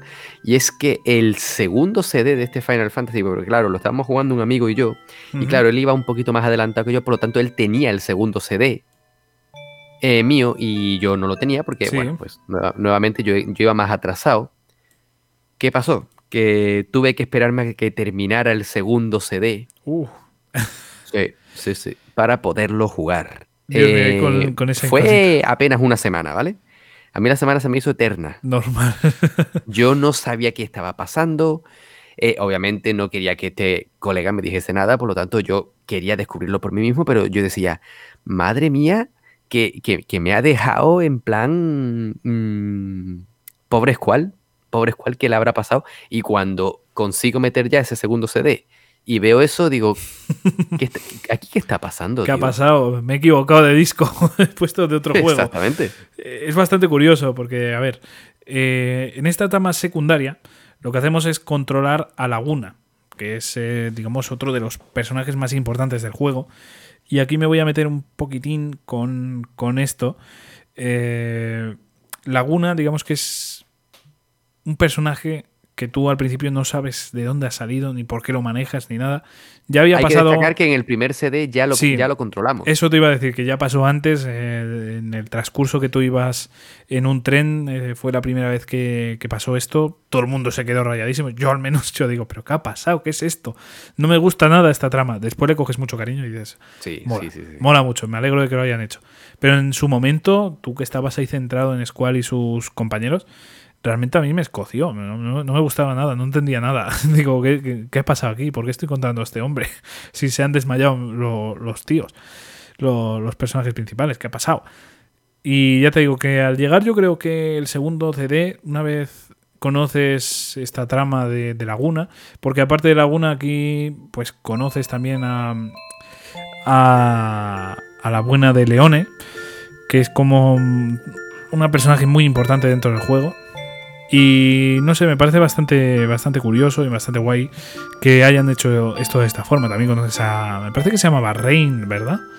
Sí, Y no sé, es una trama que es bastante bonita porque ves como Laguna, que es, digamos, un pringao súper tímido, súper nervioso, eh, cómo hace una vida totalmente distinta de la que conocías. En ese primer CD era un militar y en este era como, no sé, como un tío que estaba ayudando en un pueblo. y además era un militar de los malos, Sí, sí, sí, exacto. O sea, es. porque era de Galvadia. Es un poco como lo que nos ha hecho cierto juego este año, que no voy a decir nombre para no spoilear, pero cierto juego de este año, de 2020, nos ha hecho algo parecido, ¿no? El ver las dos caras de la moneda. Pues Final Fantasy VIII ya lo me había queda- hecho me antes. quedaba perdido, ¿eh? ¿Te has quedado perdido? Bueno, pues mm, es que no quiero decirlo, que igual spoileo, spoileo a alguien. Bueno, Bueno. para... No, no sé de qué estamos hablando. Venga, te lo digo. Es un juego exclusivo de Sony. Vale, ok. Ya listo. está, ¿no? Captado. Que, que esto ya lo hizo antes. esto ya lo hizo antes Final Fantasy VIII, ¿no? La verdad es que es, es bastante curioso, ¿no? Ver las dos caras de, de una moneda que tú dices, bueno, eh, qué crueles serán los soldados, ¿no? Pues te das cuenta de que no, realmente es un poco una vida rutinaria y tal, lo, que vivimos con Laguna y, y no sé. Y en este punto de, del juego que estás tan nervioso y tal, a mí me parece que es un contraste muy bestia. Y no sé, a mí, a mí me, me mola ahora con el tiempo. En su momento ya te digo que a mí me fastidiaba muchísimo. Siempre que llegaba a Laguna yo estaba ahí cagándome en todo, sinceramente. Pero bueno, la verdad es que es una trama muy importante para la historia y que te hace entender muchísimo más del lore. Muchísimo más y además, y además, perdona que te corte, Ujú. eh, hay mucho más detrás de Squall y de, y de Laguna de lo que se deja intuir realmente. ¿eh? La verdad es que sí, o sea, por no, no sé si ya ir directamente a, a los a, a la trama de Laguna, así meternos ahí mm, a fondo. Sí, dale, dale. No sé, o sea, a mí me llama mucho la atención eh, todo el tema de Rain, de los sacrificios que ha hecho por eh, Laguna, por el Leone, por ejemplo. Me parece bastante curioso que, que una persona como Laguna lo dé prácticamente todo por, por ayudar a Leone, por salvarla. Me parece muy, muy interesante y le da un puntazo al personaje y no sé, a mí Laguna me, me flipa precisamente por eso, por la buena persona que es, por, por esos sacrificios que hace y porque, Por lo íntegro. Sí, sí, y además eh, los otros dos compañeros, eh, solo me acuerdo de Kiros, el otro, Wart. Wart, exactamente. Eh, también me parecen personajes. Bueno, Wart, por mala suerte, no puede decir mucho. No Sí, puedo, guión- no puedo decir mucho rápido. ¿no? Pero de Kiros es un personaje totalmente distinto a Laguna. O sea, tú ves a Laguna, que es un campechano, sí, muy, muy buena persona, y el otro ahí con sus. eh, no sé si decir.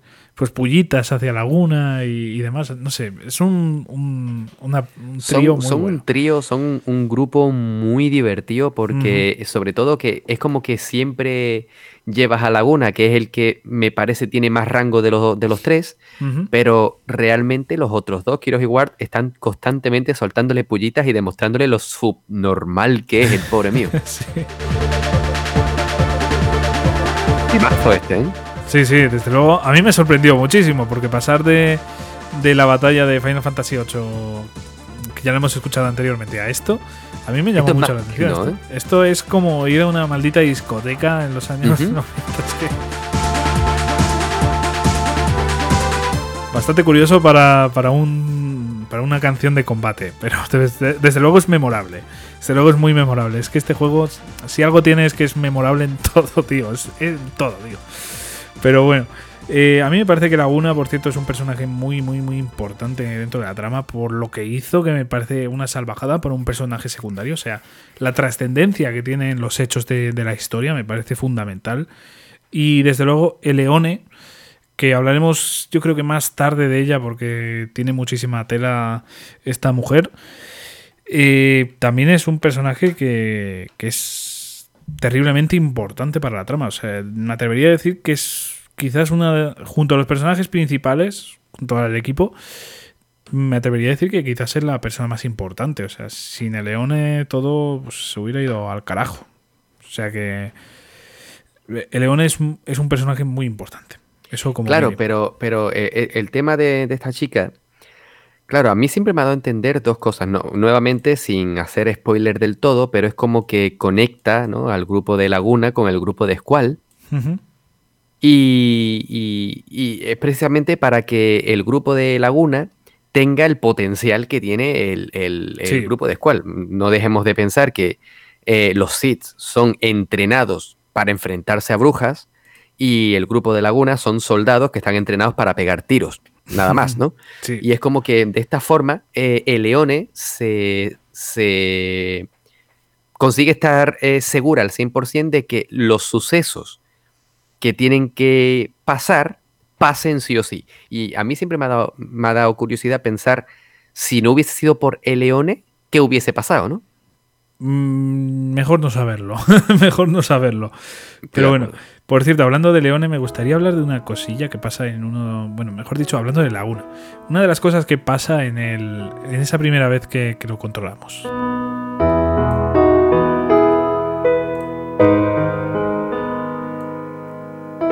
Esto es una pequeña teoría, no sé si conspiratoria, si me lo estoy inventando, no sé.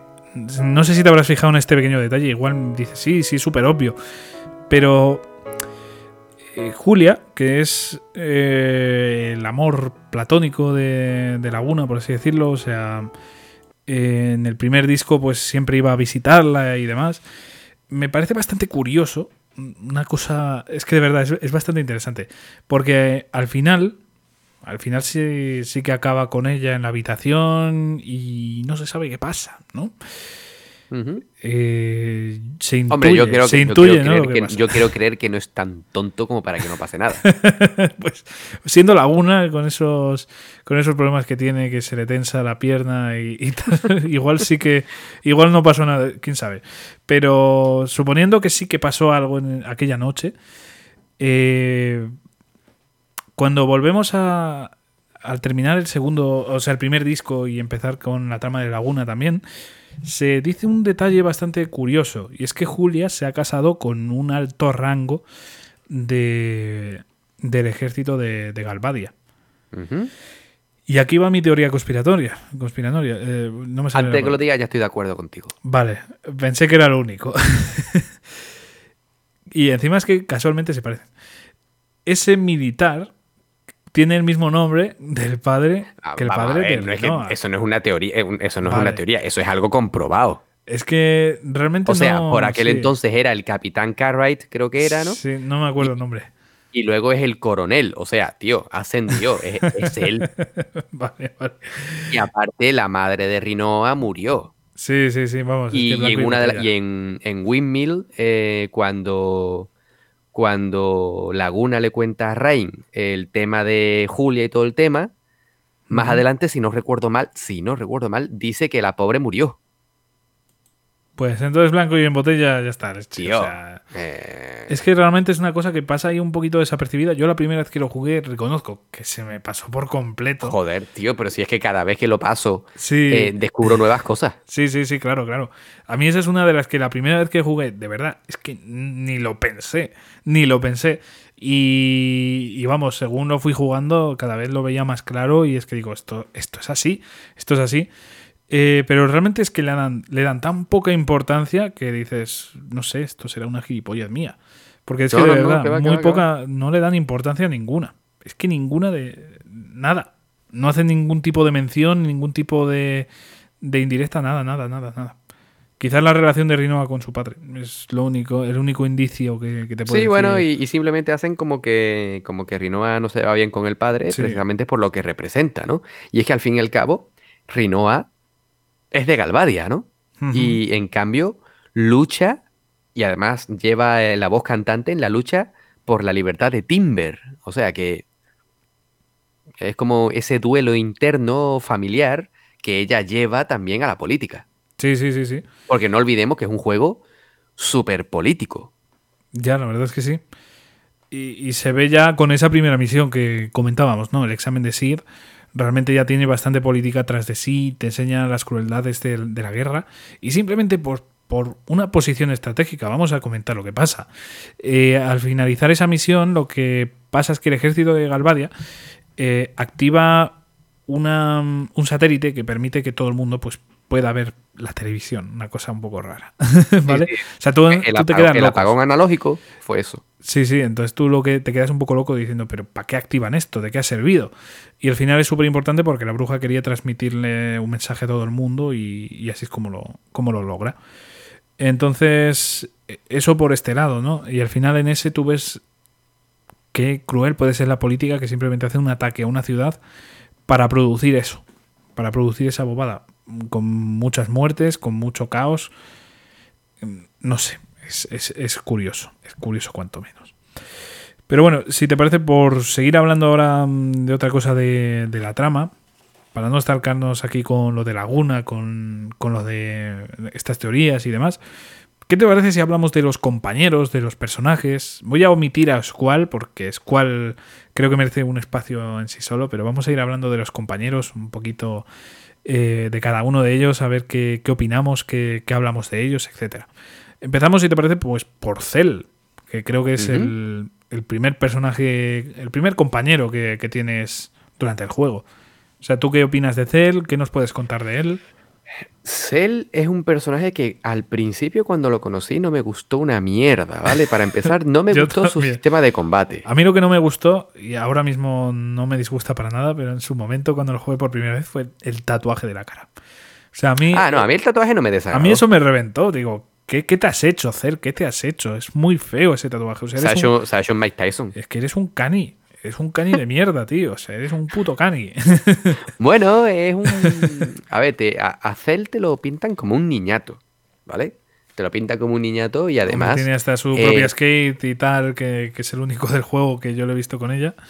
Claro, y además tú piensas que eh, su sistema de, o sea, su estilo de combate es, son las artes marciales, o sea, el ataque cuerpo a cuerpo, el resolverlo todo a puñetazos, o sea, te lo pintan como un niñato, pero eh, más adelante, para empezar, cuando juegas varias veces este juego, cuando empiezas a descubrir los matices de cada personaje, cuando se desgrana la historia de todos ellos, Cell pasó a caerme muy bien. Hoy por hoy no, hay ningún personaje que no me guste, ¿vale? Ninguno. Pero no te voy a decir que él sea mi favorito, pero sí que es un personaje que me gusta y al que le tengo mucho cariño. Es un personaje que, pese a ser o representar ser un niñato, es el que, o uno de los que mejor corazón tienen de todos. Sí, sí, sin duda. Además, eh, es que no, sé, a mí, por ejemplo, su sistema de combate que tú decías que no, a mí, me, a mí sí me mola que sea de artes marciales y tal. Lo que representa no, porque es verdad que es ahí un poco, bueno, pues de, niño, ¿no? Pero realmente el sistema de artes marciales a mí me parece muy guay. O sea, a mí siempre me han gustado mucho las artes marciales y, siempre está guay tener ahí uno que, lo haga. En el 7, por ejemplo, teníamos a Tifa. Pero realmente este... Eh, era como, no sé, a mí visualmente no me gustaba nada. Con el tiempo, pues le coges hasta cariño y dices, joder, Cel, ven aquí, ven aquí, que quiero que seas mi compañero, amigo. Pero, no sé, tiene sus cosas raras y como bien dices, es una muy buena persona y se nota muchísimo.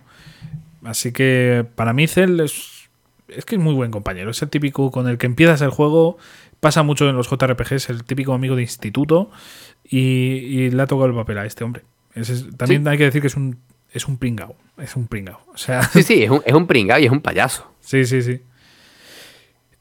seguimos ahora con Selfie, que este personaje creo que te gustaba bastante también. A mí Selfie me encanta, tío.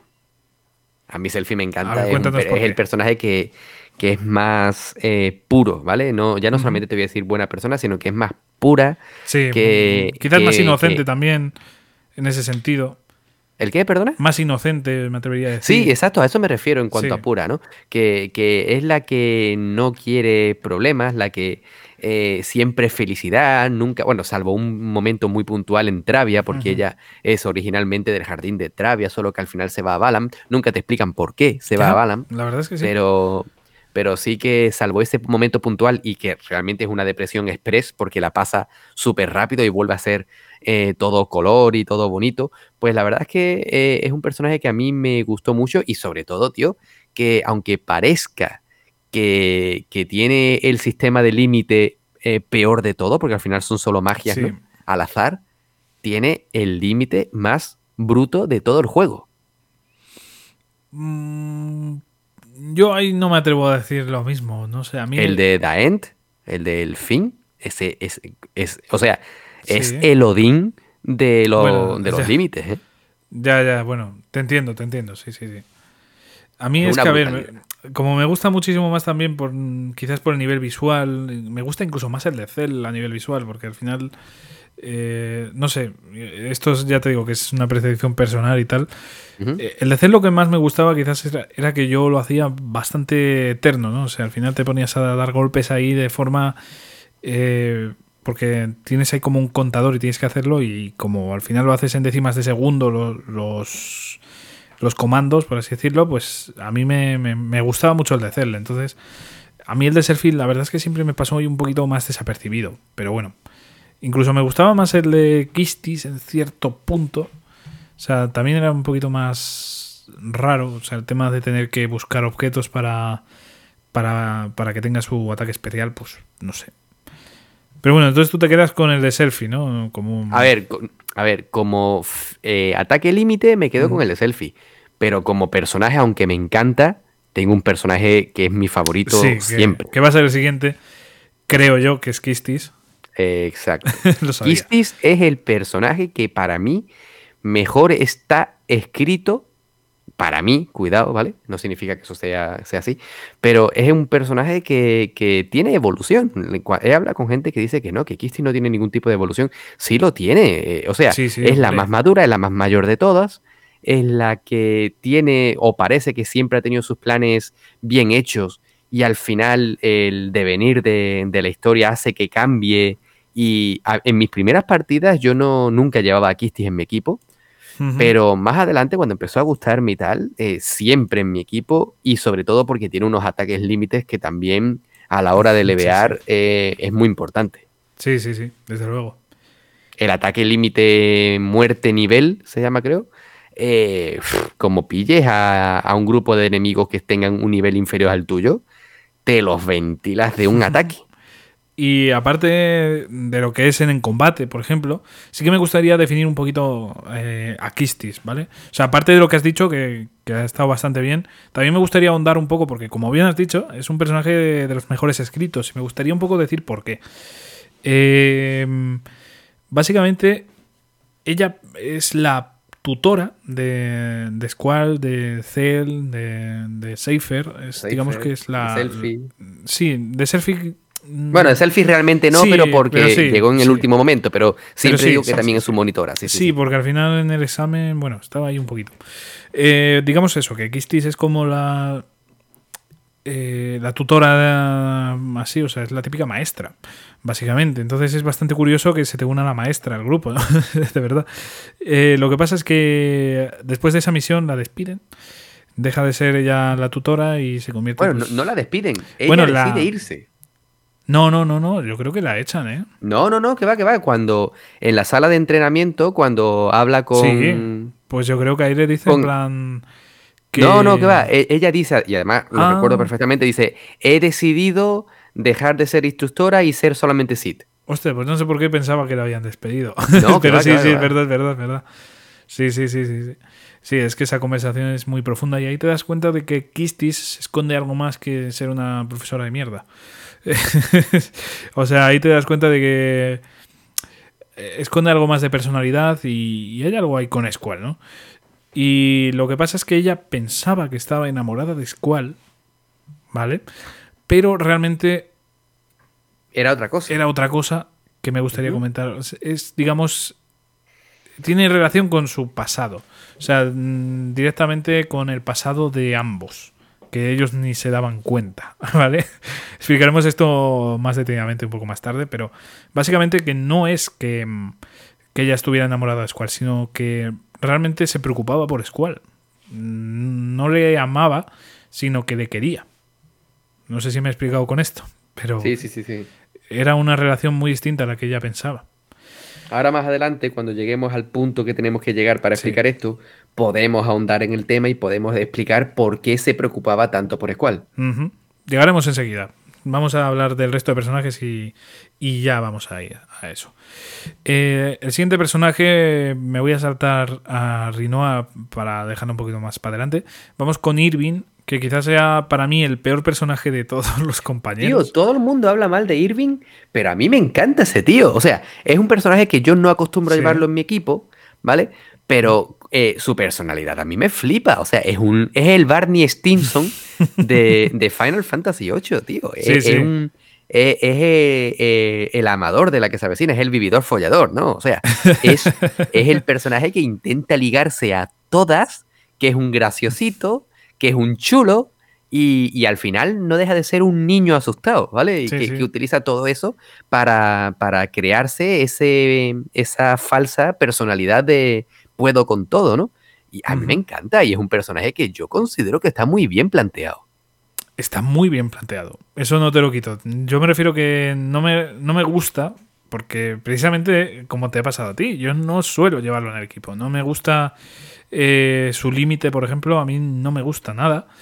Y entre otras cosas también, pues no sé, no, a mí no me convence. A mí no es un personaje que diga, joder, pues lo voy a equipar. No, o sea, no, no, no. Eh, pero eso sí, eh, tiene una profundidad bastante grande. Se nota cuando tenía que dar el disparo a, a, la bruja, porque este es el francotirador. Eh, ese momento de la tensión del francotirador que, que parecía real, de joder, necesitan concentración los francotiradores antes de disparar el tiro. Pues no, era simplemente que este tío es un cagao. O sea, en el sentido de, de que tenía miedo de, de fallar el tiro, de si realmente acertaba el tiro, lo que dirían de él, cómo se vería en el futuro. O sea, sería un asesino, sería considerado, no sé, pues lo que es, ¿no? Es un maldito asesino. Lo que pasa es que en ese caso mm, a mí me parece que hubiese sido... me alegro de que los hechos fueran así, pero creo que si hubiera sido de otro, formo, de otro modo también hubiera estado bien. Pero bueno, no sé. Em, a lo que voy es que es un personaje que sí que tiene bastante profundidad, a pesar de aparentemente pues, ser el típico vividor follador, como dices tú. eh, pues sí que, sí que esconde algo más. Y de hecho tiene una relación bastante curiosa con, con Selfie. Mm, Si tuviera que decir la única relación del juego que no es la de Squall, me atrevería a decir perfectamente la de estos dos, a pesar de que Selfie tampoco es que esté muy dispuesta, pero bueno. Ya creo que, se- creo que me has entendido, ¿no? Sí, sí, sí. Y sobre todo, hay que tener en cuenta que todo ese sentimiento que se tienen entre sí los personajes, que te lo enmascaran como está enamorado tal de tal, tal de cual, Sí. realmente no es eso. Realmente todo, o sea, la única sí, sí, relación real es la de Squall y ya ahora diremos quién, pero el resto de personajes está- es que están estrechamente relacionados desde su infancia. Eso es lo que les pasa. Sí, sí, sí, sí. De hecho, mm, creo que vamos a ir, vamos, ya, vamos a ir ya por él. Venga.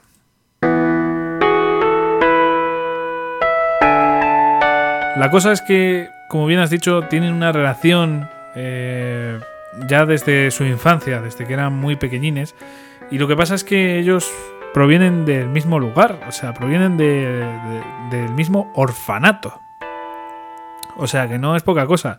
De hecho, el orfanato, curiosamente, esto va a ser ya lo que igual le estalla a la cabeza a alguno que nos esté escuchando. Es que ese orfanato... Esa fue la parte que a mí menos me convenció, eh, Sí, cuidado. no, pues a mí sí me, sí me gustó, sobre todo después, ¿vale? ¿Sí? En, e- en ese momento realmente no me gustó tanto, pero después... Para mí sigue estando metido con calzador. No, para mí no, para mí no. O sea, otras cosas igual sí, pero de, de ese personaje, pero que sea ella la, la dueña, por así decirlo, del orfanato, bueno, pues no me parece tan descabellado.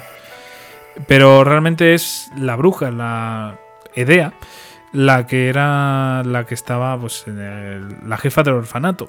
La que llevaba el orfanato donde estaba Squall, donde estaba Cell, donde estaba Selfie, donde estaba Irving, donde estaba Eleone también. O sea, es bastante curioso el enlace de todos estos personajes que estaban ahí, se conocían ya desde, desde su infancia. Y lo curioso es que solo se acordaba uno de ellos, que es Irving, que desde el primer momento eh, él lo sabía, él se acordaba de todos claramente. Lo que pasa es que yo no entiendo por qué el tío no soltó nada. Eso te iba a decir yo a ti. Sí. ¿Por qué cojones no dijo nada? No sé, yo, yo sí conozco a alguien de la infancia, sé que es él, pues le digo, hola, pues, ¿cuál? Que, que te conozco desde que eras un bebé. Exacto. No sé. eh, Eso fue lo único que a mí me pareció más me, ¿vale? Y que, bueno, que cuando... Y que es un egoísta también. todo- ¿El qué, perdona? que, que Irving es un poco, bueno, es bastante egoísta. Claro, pero eh, eh, es, que nuevamente te digo eso. eh, es la personalidad que él mismo eh, se exige tener para no afrontar la realidad que son sus miedos, ¿no? Los miedos que quedaron muy patentes cuando tuvo que pegar el disparo a Edea, ¿no? Que al final no, no se pudo hacer. Sí. Al final, yo creo que todo este pastel que se revela en Travia, en el jardín de Travia, cuando, cuando eh, llegan los misiles y tal, cuando de repente todos recuerdan el porqué, y vamos a explicar el por qué no lo recuerdan los demás. Venga. Y es que esos GF eh, te lo explican, además me parece una explicación completamente innecesaria, que podrían haber inventado cualquier otra cosa. Es como cuando, como cuando, un- como cuando en un videojuego te dicen, sí, y recuerda pulsar X para saltar. Tío, eso pónmelo en, en una pestaña, en, en, un, en una ventana emergente que me diga que tengo que saltar, pero no me digas que... O cuando, por ejemplo, en el primer Metal Gear, Campbell decía, recuerda pulsar Select para hablar por el códec. Tío, tú eres tonto, colega. ¿Qué me, qué me estás contando, no? Y, y- y vamos, volvemos al tema, y es que Sí.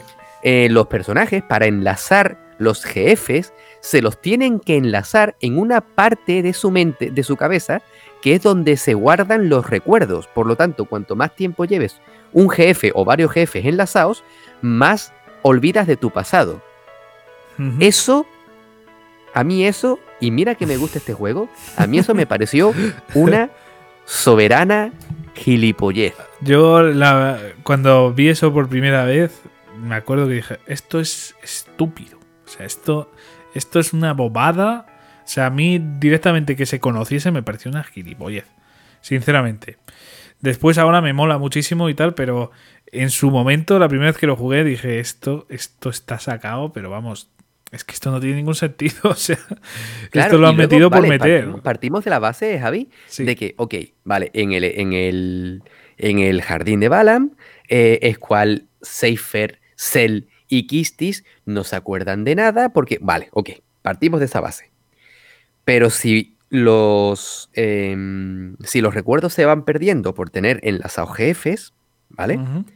Eh, da igual que lo pierdas. Eh, cuando esos niños llegaron al jardín de Balam, Sí. eh, ya se conocían. O sea, esa relación, quieran o no, ya se conocían. Aunque más adelante se distanciaran cualquier cosa, ya se conocían. Yo entiendo que, que- que perdiesen los recuerdos de la infancia, pero no, no, no pierden los recuerdos más inmediatos. Y siempre vas a estar creando recuerdos en el que sabes que conoces a esa persona. sí, sí, sí. Es un poco enrevesado, Sí. pero puestos a que quieres explicar absolutamente todo y diciéndome que los jefes se enlazan porque sí en mi mente, pues tío, entonces explícame también por qué coño estos chavales no recuerdan que hace un minuto se acordaban de quiénes eran. Es que yo entendería sobre todo el de selfie, la verdad, pero porque se distancia muchísimo. Irving también. De hecho, es que es curioso porque Irving se acuerda perfectamente de todo. O sea, a, a ver, Claro, él, no se enlaza. decía que él le no, sonaba. él no se enlaza. Pero Selfie, por ejemplo, creo que en el de. En su jardín no, no se enlazaban creo. Decía, y, y además recuerdo perfectamente ah, sí, el diálogo, Sí, es verdad, es que verdad. sí. ella eh, en un entrenamiento Sí, en Travia sí, sí, derrotó a varios monstruos y uno de esos monstruos era un jefe que se enlazó durante un tiempo. Vamos, que una excusa estúpida. Es, estúpida, estúpida. porque, joder, molaría que una vez se, uni- se uniese Selfie al equipo, de repente tuvieras, yo qué sé, a Diablo, o tuvieras a Cerbero, o tuvieras a quien sea. Eso molaría. Eso hubiese molado y hubiera sido un toque muy bueno. Pero de repente perder ahí al, al jefe, ¿qué, qué haces? O sea, para perder un jefe, ¿qué coño haces? O sea, ¿qué haces? Dime, Eh. Jesús. O sea, ¿cómo pierdes un jefe? Pues te lo, te lo habrán extraído otros. Sí. Simple, igual que tú Pues- extraes de. Igual que tú extraes de Sí, los otros sí, monstruos de los otros personajes un jefe, pues, ¿por qué a ti no te lo pueden extraer? Te están robando, Eso tío. tiene sentido, pero ¿quién se los trajo? ¿Se los trajo Viento para tener a Eolo? ¿Se los trajo, yo qué sé? Es que pocos casos se me ocurren, la verdad. Exacto, exactamente. Pues esa es la cosa, ¿no? Y, y eso es la parte de la trama que a mí más floja me parece. Me, me- ok, me- eh, está estupenda para poder soltar el, el megatón de, Sí. de que, de que se conocen estos chicos. Pero vamos a ser realistas. Por mucho que me guste el juego, que es mi juego favorito para toda mi vida, eso está escrito como el culo, tío.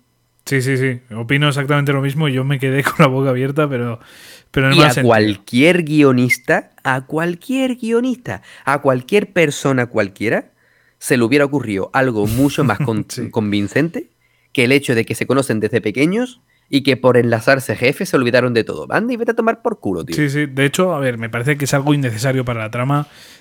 Les une un poco, pero tú realmente la sensación que obtienes, sobre todo la primera vez, es vale. Y, y- y esto está sacado, eso está muy mal sacado. Y realmente te quedas más con ese mensaje tuyo de esto no tiene sentido, de joder, están muy unidos. No, no, es que no sé. Y, y es que voy más allá, es que voy más allá. Edea era la que la directora del, del De orfanato. sí. Su marido es Sid Kramer, que es el director del Jardín de Balamp. Sid, hijo de la gran puta, dile a esos niños que se Sí. conocen. Porque él no usa baje.f, o sea, Exactamente, dile que se conocen, cabrón, que se están peleando Claro, entre claro. ellos, que mira, mira en el, al principio del juego Seifer y Squall que por poco se matan, hijo de puta, explícaselo. A ver, sinceramente, Cid es el personaje más patético de todo el juego. O sea, Sí. Y además, y además eh, se empeñan en que lo sea, ¿eh? sí, sí, sí. O sea, es el, es el tontainas que en el momento que tiene que tomar el control se lo da a un recién sacado, o sea, vamos a Squall, eh, recién convertido en Sith. O sea, eh, Claro, y ahora tú ponte a pensar, ¿vale? Tú imagínate que tú eres eh, el Sith de más alto rango del jardín, ya. ¿ok?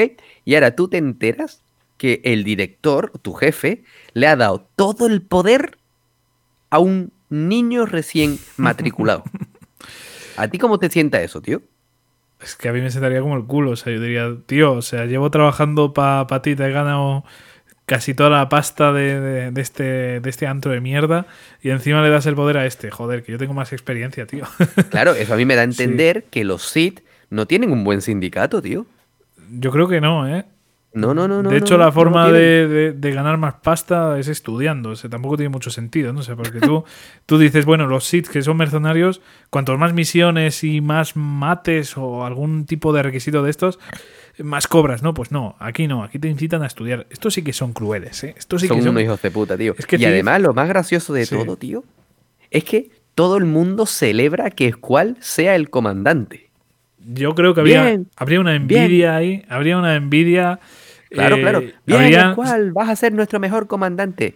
Tío, pero ¿no os habéis dado cuenta que es un chaval que, que acaba de y matricularse? que no tío, quiere, de, de- de y que no quiere serlo, y que no quiere ser el, el- comandante. O sea, es, es muy bestia, es muy bestia. Yo, Y- en vez de comandante, yo hubiera entendido que lo hubieras hecho capitán de, de su grupo. Sí, claro. Mira, ok. Y debido al devenir de los acontecimientos, pues mira, Squall, ha pasado esto. Y como tú has sido el que ha estado de primera mano en todas estas misiones, explícale por megafonía al jardín. Lo que ha pasado. Eso, te lo, eso yo te lo entendería. Pero de, la- de repente, venga, escúchame, que sepas tú, campeón, que eres el comandante, que aquí mandas tú. Y de repente tiene a todo el jardín a su disposición. Menudo ascenso, tío. Sí, sí, sí. Desde luego. Pero bueno. Eh, yo creo que ya es momento de, de avanzar y vamos a hablar de otro personaje.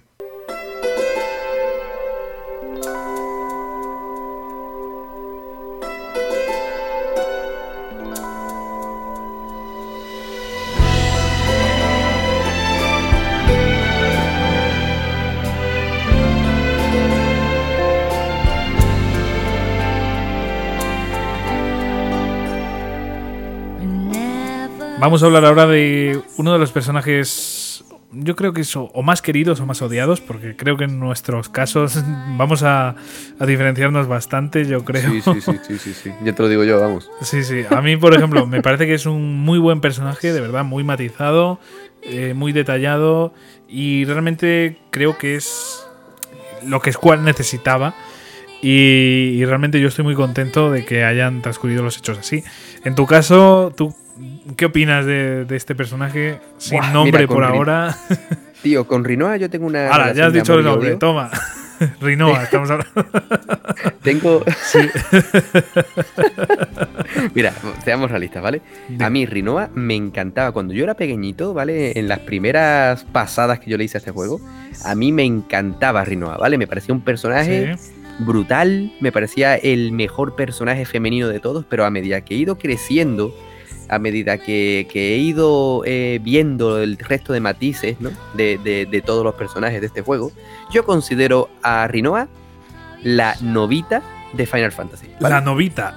Sí, po- ponte, ponte, eh, pongámonos en un capítulo cualquiera Sí. de Doraemon, ¿vale? Novita siempre va lloriqueando a Doraemon porque le han hecho algo, ¿vale? Entonces Doraemon le da un cacharro y él se venga de los demás. O sea, Novita, eres un hijo de la gran puta.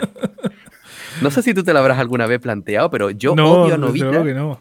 porque Novita se las busca todas, ¿vale? Eso O sea, sí, pero. Tío, busca, o sea, ya que, ya que tienes un puto gato robótico del futuro, intenta hacer el bien, no vayas a vengarte, tío, que eres un rencoroso de mierda. ya te digo. Pues, para mí Rinoa, para mí Rinoa es algo similar, ¿vale? A ver, eh, me gusta por lo que hace, por lo que consigue hacer en Squall, ¿vale? Que lo transforma y hace que, que despierte como persona, que, que no le dé miedo mostrar sus sentimientos y que, que evolucione como personaje, ¿vale? Pero Sí. por otro lado, no me gusta porque es una niña malcriada que se escuda en que quiere ayudar a, a Timber y a los demás. Eh, y al final lo que hace es cagarla siempre cuando el grupo de mercenarios expertos, bueno, expertos recién, recién Bueno, graduados, sí. pero tú me entiendes, expertos que, que ha contratado, le dicen, tía, quédate aquí, no te muevas, que como te muevas la cagas, ellos salen y ella coge y se mueve y la caga. Bien, Rinoa. Eh, Dos yo, bofetones. yo el aquí te, te tengo que, que llevar la contraria. Porque yo creo que realmente ya no la ha cagado en ningún momento. O sea, la cagada aquí entra la discusión de, de nuestros personajes femeninos favoritos. Yo creo que aquí la cagada fue de Kistis. Si estamos hablando del mismo momento, Eh, el botón de salirse de aquí de, de la conversación, ¿cuál es? El rojo, ¿no?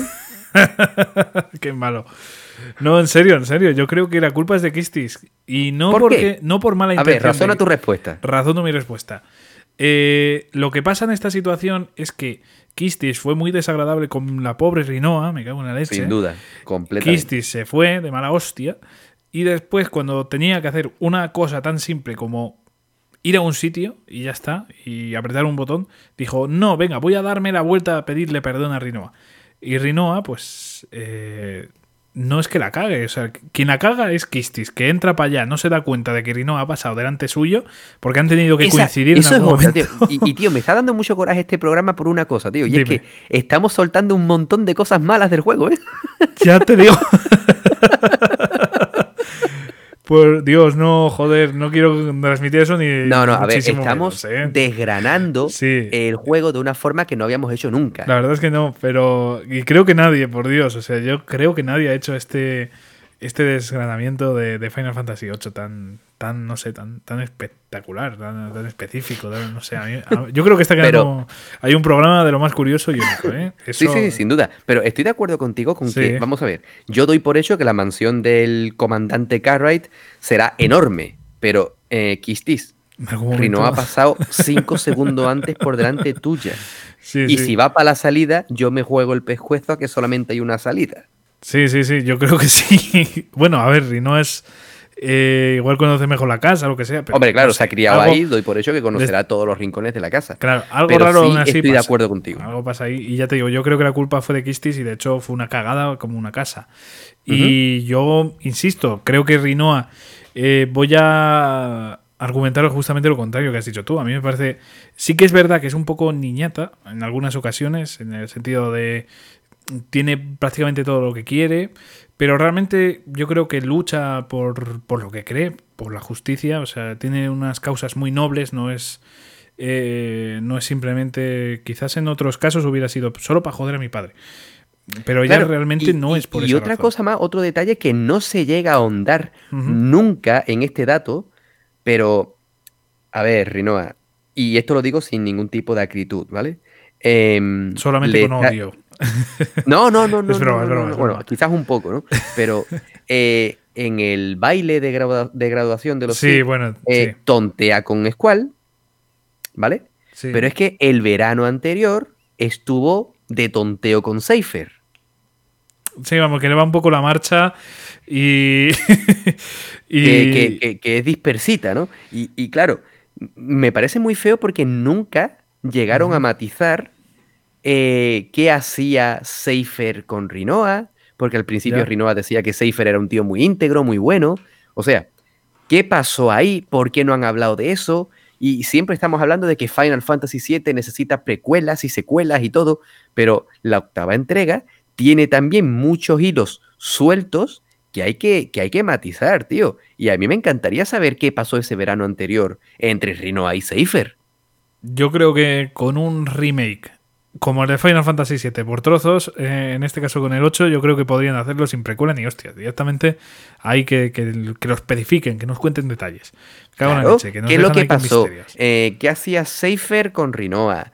¿Por qué Rinoa perdió el contacto con él? ¿Por qué cuando...? Eh, Jesús, todo es por culpa de los G.Fs. O sea, se le olvidaría el número por culpa de los G.Fs. Ya te lo digo yo. Sí, sí, sí, estoy de acuerdo. Será por eso, tío. Yo qué sé. Pues es una pena, tío. Es, es, una cosa. La trama de Seifer y Rinoa realmente está también un poco metida con Cazador. O sea, no tanto como directamente sacárselo de los G.Fs y la memoria, pero sí que está un poco metida con Cazador en el sentido de vamos a añadir un poco de, sí, de, morbo, de, trasfondo, que es innecesario. odio sobre todo a Seifer. O sea, más que Si no vas a poder explicar algo, no lo metas.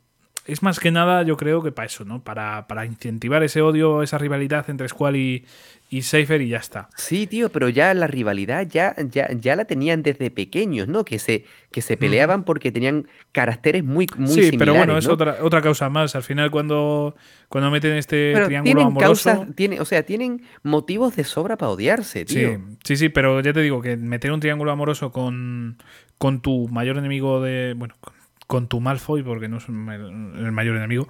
Cuando metes aquí a, a Malfoy y además está ahí el triángulo amoroso, eh, siempre escuece más, ¿no? Dices, joder, el cabrón de Seifer me, ha hecho esto y tal, y No sé, yo creo que está bien metido el cabrón de Seifer se la folló antes que sí, sí, digámoslo todo. Básicamente.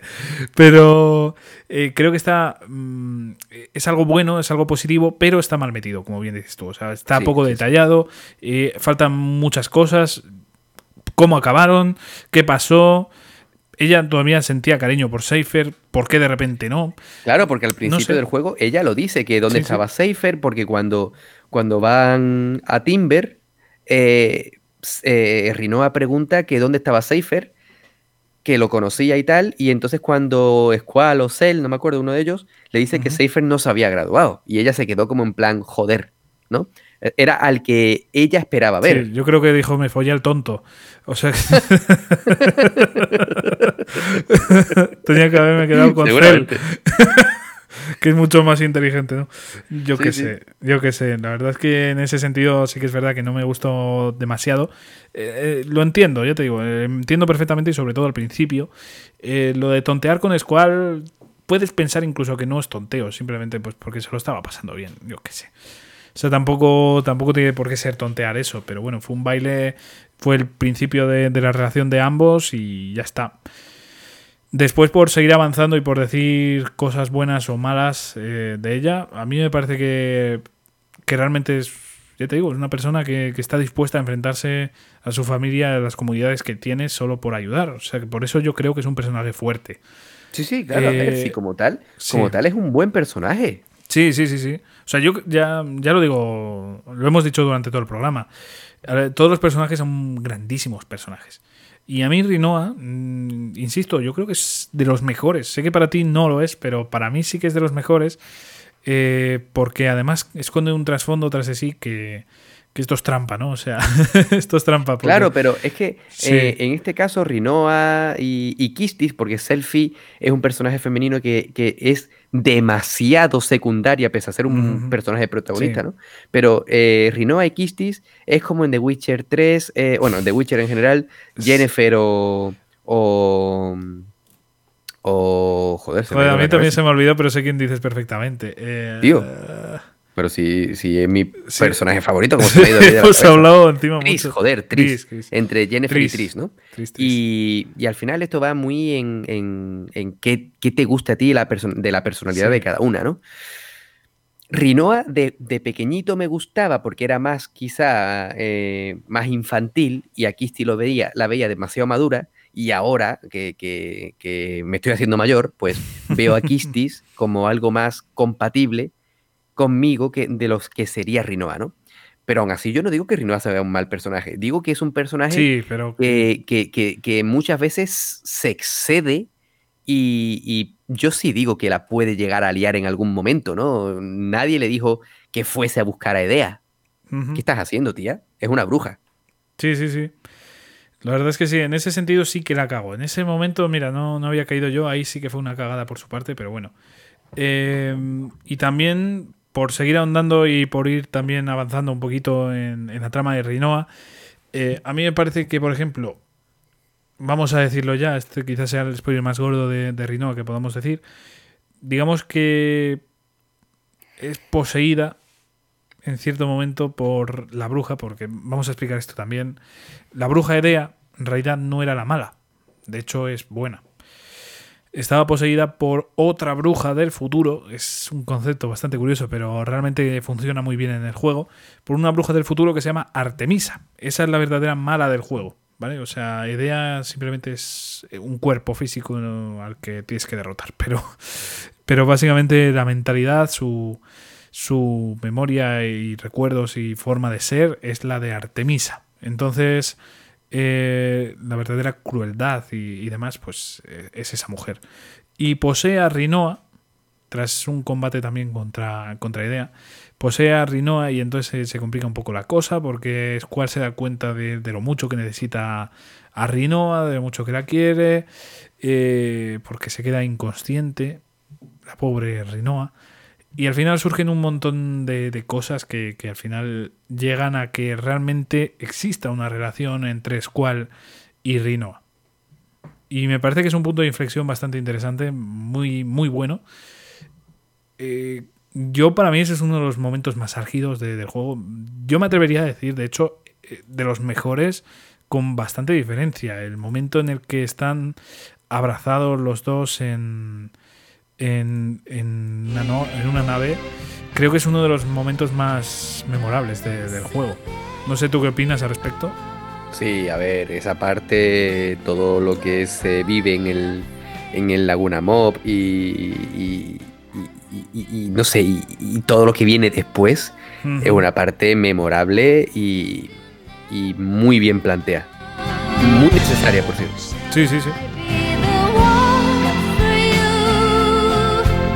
No sé, ahí empieza realmente la relación romántica de Squall y Rinoa, que ha estado patente durante todo el juego, desde ese momento, desde ese, desde ese baile, pero no, se había, no había evolucionado hasta, hasta ese momento. Tampoco es que pase nada del otro mundo, no se ponen ahí a darse besos ni nada por el estilo. Pero realmente ahí sientes que realmente hay una conexión entre ambos. Y no solo por parte ni de Squall ni solo de Rinoa. Ahí notas que realmente están los dos. Porque Squall se hace un poco el, eh, el remolón, el remolón sí, sí. ahí pasa de ella, pero porque ella también había pasado antes. Es, es, el, es un juego, es, es, un juego, ¿no? Pero bueno, al final eh, pasa todo eso. Pues vamos a seguir avanzando, ¿no? Porque al final nos quedamos aquí en Rinoa, en Rinoa, pero tenemos que hablar de, del verdadero protagonista del juego, ¿no? Que es Squall. Uh -huh.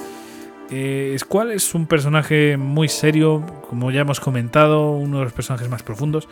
Y realmente la trama que esconde detrás de sí es muy, muy interesante. No sé si nos puedes explicar un poquitín, Jesús. Mmm, explícanos un poco de, del personaje y vamos matizando. Vale, Squall es un personaje que cuando avanzas en la historia y lo ves desde en el momento en el que es joven, pequeñito, de, niño al fin y al cabo, en el orfanato, que se queda solo porque nunca sabemos el por qué, pero él conoce a Eleone. Él la conoce perfectamente, prácticamente como si fuese su hermana. ¿Vale? Partimos de esa base. Y llega un momento en el que lo abandonan en el orfanato, no sabemos por qué, no sabemos quién lo abandona, y él se siente solo, eh, un niño que siempre ha estado protegido por el, Leone, que es mayor que él, un niño al que siempre le han protegido, y de repente se encuentra solo. ¿Qué hace ese chico a medida que va creciendo y que se da cuenta que es más débil que los demás? Pues se hace el duro, eh, aprende a valerse por sí mismo y sobre todo, ya que le puede todo el mundo, pues se hace fuerte, al menos si no puede superar a nadie, al menos que estén en el mismo nivel. ¿Qué es lo que pasa? Seifer. Seifer es el que e, el matón, el que constantemente le complica la vida y por ello es cual se hace fuerte para poder enfrentarse a él. Esto, a medida que él va creciendo, hace que se convierta en, un, en una persona que no quiere que nadie sepa nada de él, que no quiere que nadie sepa lo que piensa, lo que siente, ni siquiera lo que va a decir. Aunque al final todo el mundo se ríe de él como Kistis al principio del juego, terminando las frases que él va a decir porque siempre dice lo mismo. No creo que esto sea asunto tuyo, no me interesa, no es mi problema. Las frases que continuamente Squall tiene en la boca. Lo bueno que yo siempre voy a decir de Rinoa es que despierta a la parte más humana de Squall. O sea, es el, que, es, el personaje que le da profundidad a Squall. Y eso es lo que hace que este protagonista tenga tantos matices, porque igual que es un personaje taciturno, que pasa de todo el mundo y que no le importa nada ni nadie, al final pasa a ser un personaje preocupado por sus amigos, que quiere ser un buen líder y que eh, quiere proteger a toda costa a Rinoa. Sí, al final, es cual es el perfecto personaje en cuanto a evolución, porque aunque la gente diga que no, tiene y mucha y muy bien escrita. Muchísima, muchísima. A mí me parece que tú empiezas con Squall, que como ya hemos dicho, es el típico personaje súper seco que, que se la suda a todo el mundo, o sea, sus compañeros le dan igual. Y básicamente, pues es un poco ese sistema de, defensa suyo, ¿no? El, me han abandonado de pequeño, no quiero que, más, eh, que nadie más me abandone, no voy a depender de nadie. Voy, como bien has dicho, a hacerme más fuerte que, que nadie, porque él tiene que defenderse a sí mismo, porque ya nadie lo va a hacer por él. Él no confía en la gente, él está totalmente solo en su mente. Lo que pasa es que en realidad podría haber cambiado en cualquier momento. Él simplemente, pues, no, no, dejaba confiar en. No, no, no, no confiaba en nadie. Simplemente confiaba en sí mismo. Y no quería depender jamás de nadie. Quería depender solo del mismo. Y eso es bastante curioso, porque después, eh, como bien has dicho, Rinoa despierta eh, al personaje y realmente le hace depender, le hace depender de ella. O sea, una vez ella no está, está en coma, el personaje de repente cambia totalmente. Está mucho más pendiente de Rinoa, o sea, no para de, estar con ella. Y de hecho, deja el jardín de Balam para ir al, único sitio en el que habría una pequeña probabilidad de, que pudieran salvar a, a, a Rinoa, ¿no? Eh, que es encontrando a Eleone. ¿Y dónde encuentran a Eleone? Pues en la ciudad más futurista del juego. Wakanda. Wakanda, sí. Tenía que haber preparado aquí la, la cancioncilla ahí con, con, los, con los bongos y demás, ¿no? Pero bueno, eh, realmente, no sé, a mí me parece que el personaje sufre una evolución bestial pasa de luchar simplemente por luchar, simplemente porque era su obligación, a creer en algo, en hacerlo porque él quiere, porque él cree en, que eso es lo que hay que hacer. Y, todo esto lo despierta Rinoa. Sin Rinoa este personaje se hubiera quedado en nada. Se hubiera quedado en... Os odio a todos, de verdad. O sea, eh, mira que también son importantes gente como Kistis, como Selfie, como Cell. Son personajes que, que son sus amigos pero para que él los considerase amigos, yo creo que es fundamental la aparición de Rinoa. Y que realmente estuviese ahí prestándole esa atención que le presta. Si no, no sé qué hubiera pasado. No sé qué hubiera pasado.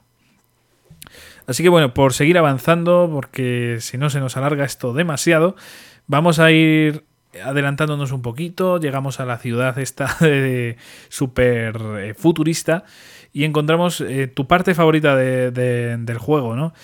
Poco Sí, después, o sea, eh, vamos a ver. Antes de eso va a el espacio y demás, que es una salvajada, una de mis partes favoritas del juego.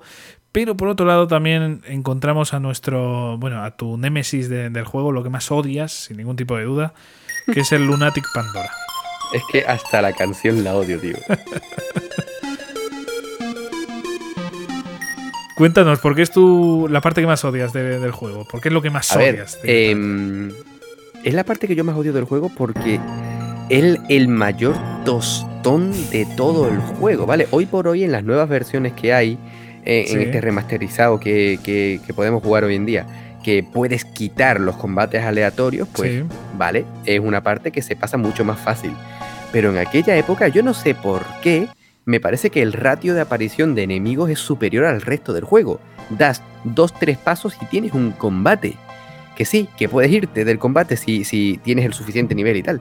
Pero me pareció un auténtico tostonazo. Que es verdad que luego, pues la historia que tiene detrás el Lunatic Pandora, de cómo apareció en el fondo del océano, de cómo lo rescataron, de cómo estuvieron haciendo pruebas, de cómo es el que atrae la lágrima de, la- de sangre o la lágrima de la de luna, me parece, que es de donde vienen los monstruos, porque cuidado, este dato no lo hemos dado. Los monstruos que, que pueblan el mundo de Final Fantasy VIII vienen de la luna. Porque sí. O sea, te dicen claramente que la superficie de la luna está atestadita de, de monstruos como si fuesen mosquitos en verano, ¿vale? es, es brutal. Pero básicamente el, el hecho de que yo odie tanto el, el Lunatic Pandora es por, por eh, ese ratio tan elevado de aparición de enemigos. Quitando eso, me parece que la trama empieza a coger un ritmo muy fuerte y sobre todo Sí, estamos hablando de cuando llegas a Estar, que vas al espacio a buscar a Eleon, a Eleone, luego vuelves a Estar otra vez, Eleone ya está ahí y tal, pero no hemos dicho algo muy interesante y es que nos damos cuenta que Laguna es el alcalde de Sí. Estar, el presidente, perdón, Presidente. el presidente de todo Estar. Sí, sí, sí. Eso nos enteramos eh, justo antes de ir a Lunatic Pandora, un poquitito antes, nos enteramos. Y, eh, porque estaba ahí oculto tras el, el traje espacial, no se veía quién era. Y cuando nos enteramos de que es Laguna, yo al menos me quedé sorprendido. De hecho, cuando vimos a Brad, a Ward, que, que fue el primero así que vimos de, de los tres, no, Claro, que no se como le, sacerdotes no- no raros. se le reconocía, porque estaba vestido totalmente distinto y tal. Y fue chocante, ¿no? O sea, cuando de repente dices, joder, qué raro, no me está hablando este hombre. Y de repente ya te meten ahí a, a la sala del Aquí. presidente, ves a Kiros, dices, hostia, aquí, aquí pasa algo. Y de repente ves a Laguna y dices, joder, qué feo estás, hijo puta, con lo guay que... qué viejo Claro. estás ahí con las sandalias. y ¿Cómo, la- cómo llega ese Mindundis del ejército de Sí, Galvadia sí, a ser el presidente de- del país enemigo, ¿vale? De Galvadia. Sí, y el país más tecnológico, lógicamente. Exactamente. sí, sí. Pues básicamente a partir de Estar es la recta final ya del juego, donde empieza lo verdaderamente bueno y duro, donde se empiezan a revelar muchísimos detalles importantes y donde, ¿por qué negarlo? Eh, surge una de las eh, teorías que yo más defiendo, y es que eh, Laguna es el padre de Squall. ¿De Squall? Yo digo que sí. A ver, ¿por qué? Eso sí que no me lo esperaba. Bueno, ¿tú nunca has escuchado esta teoría, tío? No, esta no.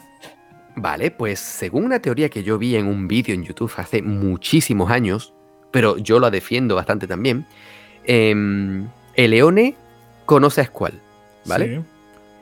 Eh, te, te medio sueltan, eh, eh, así por lo bajini, que Laguna llega a, a casarse o, a- o a- al menos a mantener una relación con, con Rain, ¿no? Sí. ¿Quién te dice a ti que Squall no es hijo de ellos dos?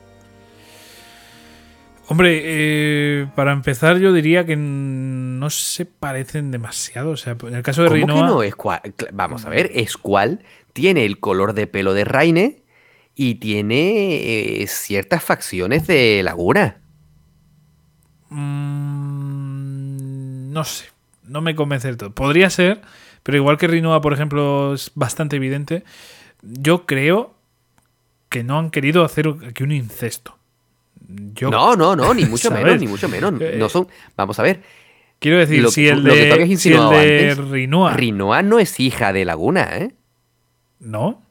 Yo digo que no. Lo que tú decías de cuando Laguna estuvo con Sí, Julia sí. en el hotel, yo no digo ni mucho menos. Una de dos, o tiene, o Julia tiene embarazo de elefantes, que, que le dura no sé cuántos meses, pero yo Ah. sigo diciendo que, que Laguna no dejó embarazada a Julia. Pues O sea, era lo que yo sé- estaba insinuando antes, hombre. No, no, ya, ya, sí, sí, claro, claro. Sí, Pero sí. yo digo que, que, que la eh, Rinoa es hija de, de Julia y del, del Cartwright este. ya. Quiero Eh, creer. ¿Has visto? Es que eso es lo bonito de este juego, ¿no? Sí. Que, que pese a todos los años que han pasado, que lo conocemos los dos bien, cada Sí. uno tenemos teorías distintas, ¿sabes? Ya, ya ves, sí, sí. La verdad es que no me había parado es a pensar bonito, en los eso es lo años. bonito de este juego. En los años sí que no me había parado a pensar, pero es que me resulta muy curioso que primero que Rinoa físicamente me recuerde un poquito a Laguna por el color de pelo, eh, por por ejemplo vestir de azul. Sé que es una gilipollez, pero puede ser un detalle. Mm, no sé, a mí, a mí sí que me recuerda, o sea, me, me, me tiene sentido. Lo, lo de los años, la verdad es que no me acuerdo cuántos años pasan. No, no, no me acuerdo, vamos. Pero si pasasen, yo que sé, 17, sí que podría ser. Sí que podría ser perfectamente. Ya me estás haciendo hasta dudar de, mi, de, de- de- de lo Es que, estoy, de lo que estoy Sí, diciendo. ¿eh? Yo lo de Squall no lo veo tanto. La verdad es que sería una, es una incógnita bastante, bastante buena porque de algún lado tuvo que nacer Squall, ¿no? No creo que naciera del aire. Lo que pasa es Sí, que. como Darth Vader. Lo que pasa es que no, no sé. Lo de Laguna y Rain no eh, queda muy, muy, muy en el en incógnita. Es que si no, tío, si Sí. no, ¿por qué cojones el león, el leone, se Mm. preocupa tanto por Squall? Podría ser perfectamente por el orfanato, pero bueno, entonces también se, se preocuparía por Cell, se preocuparía por Selfie, pero no, solo se preocupa por Squall. Eso implica que se conocen de antes. Es más, se conocen de antes, obviamente, porque cuando se ve a Squall llorando porque se ha ido el leone, él dice que, que siempre le ha protegido y qué va a ser de él ahora que ella se ha ido. O sea, se conocen de Windmill. Sí, de todas formas, no sé, no me convence. O sea, yo me quedaría. También es quizás porque es mi propia teoría y voy a tirar para casa, ¿no? Pero eh, yo me quedo más con la teoría de Rinoa que de Squall. Y en el caso de que la de Rinoa sea de verdad, porque ya te digo, es que son muchas casualidades que justo fuera Julia la, la que se tiró eh, Laguna, que justamente no se lleve bien Rinoa con su padre, que de hecho el padre ni, ni salga representado bien, o sea, salga ahí, no sé, muy militarizado, no salgan sus facciones, etcétera. Son esos pequeños detalles los que me hacen pensar que Laguna puede ser el padre de Rinoa.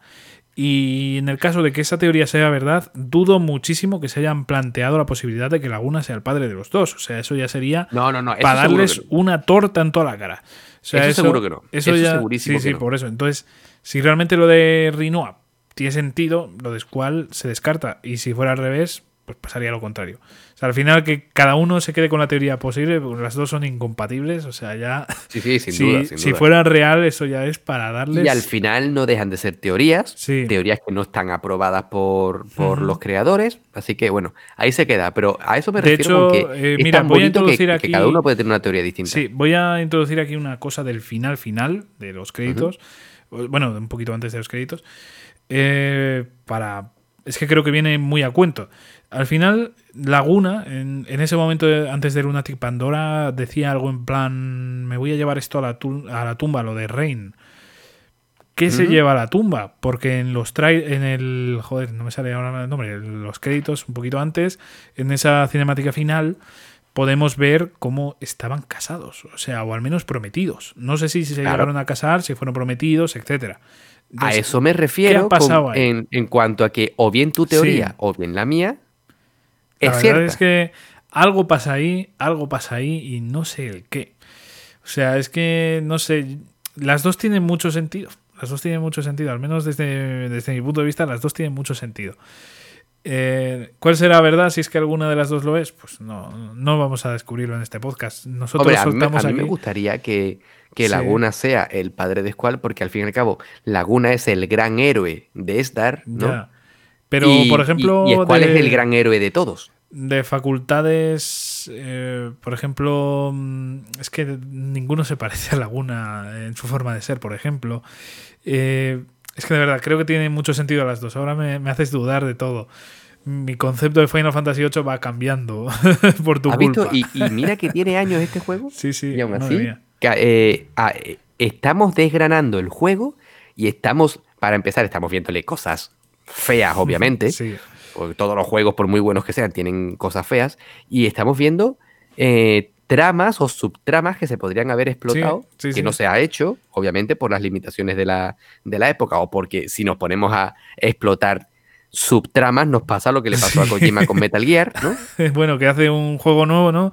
Eh, para subsanar todas esas y, Y, y crea, y más, crea ¿no? nuevos, nuevos problemas Pues- en el argumento. Pues creo que, creo que lo que nos ha pasado, ¿eh? Creo que lo que nos ha pasado en este podcast, ¿eh? Pero sí. bueno. Sí, sí, sí, sí, completamente, Pues pues completamente. Pero bueno, entonces, entonces el Cartwright, ¿qué pasa? Que, que se llevó la partida guardada, ¿no? O sea, que, que, Yo que creo se que fue sí. con Julia, pero Julia te- llevaba bombo. Lo que pasa es que, a ver, te cuento mi teoría un poco más detallada. Venga. Justamente Julia dijo en plan que se casó poco después de la desaparición de Laguna. Poco Sí, bueno, pero después. poco- poco pero después, poco ¿vale? después, poco ¿cuánto es? después. Ya, yo me imagino que muy poco. ¿Por qué? Porque ella sabía lo que se estaba cocinando ahí y tenía que, que hacer algo. Pero entonces esa, esa Julia es una, con perdón de la palabra, tío. Es que no vine a decirlo. Ahí, ahí no entro, pero a mí es la impresión que me dio, sinceramente. o sea, Hombre, yo quiero creer que es un poco más íntegra la pobrecita mía. Bueno, igual no se dio que se cuenta. lleva a la habitación del hotel a un tío que ha ido a verla cinco veces. Oye, escúchame, estamos en un país libre y en Galvatia es libre, ¿eh? sí, sí. Cada uno puede hacer lo que quiera y a mí me parece genial lo que ella haga con, con su vida. Pero yo quiero creer que no. No sé, yo creo que vamos a dejarlo. Vamos a dejar Sí, la- sí. las teorías ahí. La próxima vez Sí, que llegues a ese punto, por favor, compárteme tu opinión. Y si te acuerdas, también lo compartes aquí con los oyentes para, para dejarlo. Pero piénsalo con esto, con esa, con esa mirada. A ver qué opinas. Bueno, vamos a seguir avanzando en el juego. Llegamos ya a la recta final. O sea, pasamos Lunatic Pandora. O sea, tenemos el enfrentamiento contra el, el perro el faldero de la bruja, que, que es Seifer. Nos mata un G.F. Buah, bestialísimo. buah, chaval, buah, chaval, cómo me quedé yo de partido. Yo sí que me quedé partido y no Odin, ¿vale? Sí, sí, sí. Yo sí que me quedé partido cuando comienza el combate y yo, y yo diciendo, buah, chaval, la que me va a dar el Cypher este y de repente, sable justiciero, aparece Odín y recuerdo perfectamente como yo ya estaba celebrando que, que iba, a, co- a- a- que iba a, gan- a ganar. Y va el hijo de puta Cypher y se lo carga, tío. Es que fue una de estas escenas que dices, esto es imposible. O sea, esto, esto ha habido un bug. Se, ha- se ha cortado por la mitad el personaje que no tenía que cortarse por la mitad. Porque, bueno, eh, Odín, para matar a los enemigos, eh, los cortaba por la mitad. En este caso, el- al que cortaban por la mitad era Odín, era bastante chocante. Y de repente, pues en ese combate había otro otro je- jefe, por así decirlo, ahí observando y descojonándose de todo, yo creo. Gilgamesh. Gilgamesh o Gilgamesh o como queréis llamarlo. Y entonces, pues cambias al, al bueno de Odín por, por Gil- Gilgamesh. Así que, pues ahí tenemos. Cambiamos a- al dios vikingo por excelencia por quizás uno de los primeros relatos de, de la historia de la humanidad. Bueno, pues pasamos ahora. mm, Bueno, después de esa batalla de, de Seifer, ya pasamos a lo que es la recta final. Básicamente con unas explicaciones un poco extrañísimas de cojones en las Sí, que sí, se ha mucho, colapsado. mucho, muy el- cogidas con sí, pinzas, ¿eh? muy cogidas con pinzas, pues atravesamos eh, uno de los momentos más extraños y mm, me atrevo a decir que también tiene cierto punto de que son muy guays eh, y conceptos bastante guays en los que te enfrentas hasta brujas del pasado y tal. Y, Exactamente, porque no hemos dicho que todo el plan de Artemisa es Sí, eso es comprimir el tiempo, ¿vale? Que lo quiere comprimir en zip o en RAR, no sé exactamente cuál, cuál era su, su objetivo, pero quería, quería comprimir el pasado, el presente y el futuro para que ella fuese la bruja número uno en todas las realidades. ¿Y qué es lo que pasa después de todo esto? Que consigue comprimir el tiempo y Squall y su grupo se ponen en marcha Pero todo esto planificado por eh, el que es básicamente el, el profesor maligno del juego, ¿vale? O sea, el científico loco. Eh, un poco planificado por esto, por el Leone y por todo el grupo. Era un consenso ahí, o sea. Claro, claro. Estaba todo planeado. El, el profesor loco, que en un principio era malo y luego pasa a ser bueno. Digamos que es la, mm, la versión de ojo de Final Fantasy VII en el Final Fantasy VIII. Sí, exactamente, exactamente. Solo que este, bueno, al fin y al cabo, al final no era malo, él lo único que quería era conocimiento, ¿vale? Y, y al final ya estaban durante, desde que se desvelan todos los planes de Artemisa, deciden, eh, o sea, quieren parar eh, y evitar por todos los medios la compresión del tiempo y al final entre Leone y, y Odine llegan a la conclusión de que deben permitir que se comprima el tiempo para poder enfrentarse a Artemisa Sí, con un plan sacado un poco de, de la de manga. la manga. utilizando los poderes de Leone, porque tiene unos poderes de traspasar la mente a otro cuerpo que ella conocía y tal. ¿Y eso por qué? Porque Leone también será una bruja, digo yo. Exacto, sí. Entonces, bueno, pues utilizando todas esas eh, artimañas, artimañas, fíjate, pues eh, logran enfrentarse cara a cara ya con, con el palacio de, o el castillo, mejor dicho, de, de Artemisa. Buah, qué canción más guapa, tío. Entonces, ¿qué pasa aquí? Que llega el momento más complejo del juego en el que tú tenías ya todo controlado, todo... eh, no sé, tú sabías cómo funcionaba el juego. Pues el juego dice, no, hasta aquí hemos llegado. Ahora tienes, no tienes ni jefes, ni tienes magias, ni tienes para guardar, ni tienes para... Para usar objetos, ni tienes para hacer ataques especiales, no tienes nada. Solo puedes atacar. Venga, adelante, a matar jefes aquí. Esa fue una de las partes que a mí más me dejó chocado la primera vez que Sí. lo jugué, porque bueno, eh, a medida que fui creciendo, que fui conociendo el juego, que fui masterizándolo, pues bueno, no me, no me parece tanto eh, tan grande el reto, ¿no? Sí. Pero la primera vez que yo llegué a Artemisa, que me costó lo mío, y veo que mi equipo, que más o menos estaba bien, de repente es sustituido por los personajes a los que yo no había controlado durante todo el juego, También. mm, ¿y ahora yo qué hago aquí? Me dije. Sí, sí, sí, o sea. Es el, el punto más complejo en el que de verdad te quitan todo lo que tenías controlado y te vales únicamente de tu ataque normal. O sea, bueno, también un poco de los enlaces y, Y, todo, pero. y- y si querías recuperar tus comandos, tus ataques, tenías que ir derrotando a una serie de jefes que estaban por ahí y que no eran fáciles precisamente. No, no, no, desde luego que no.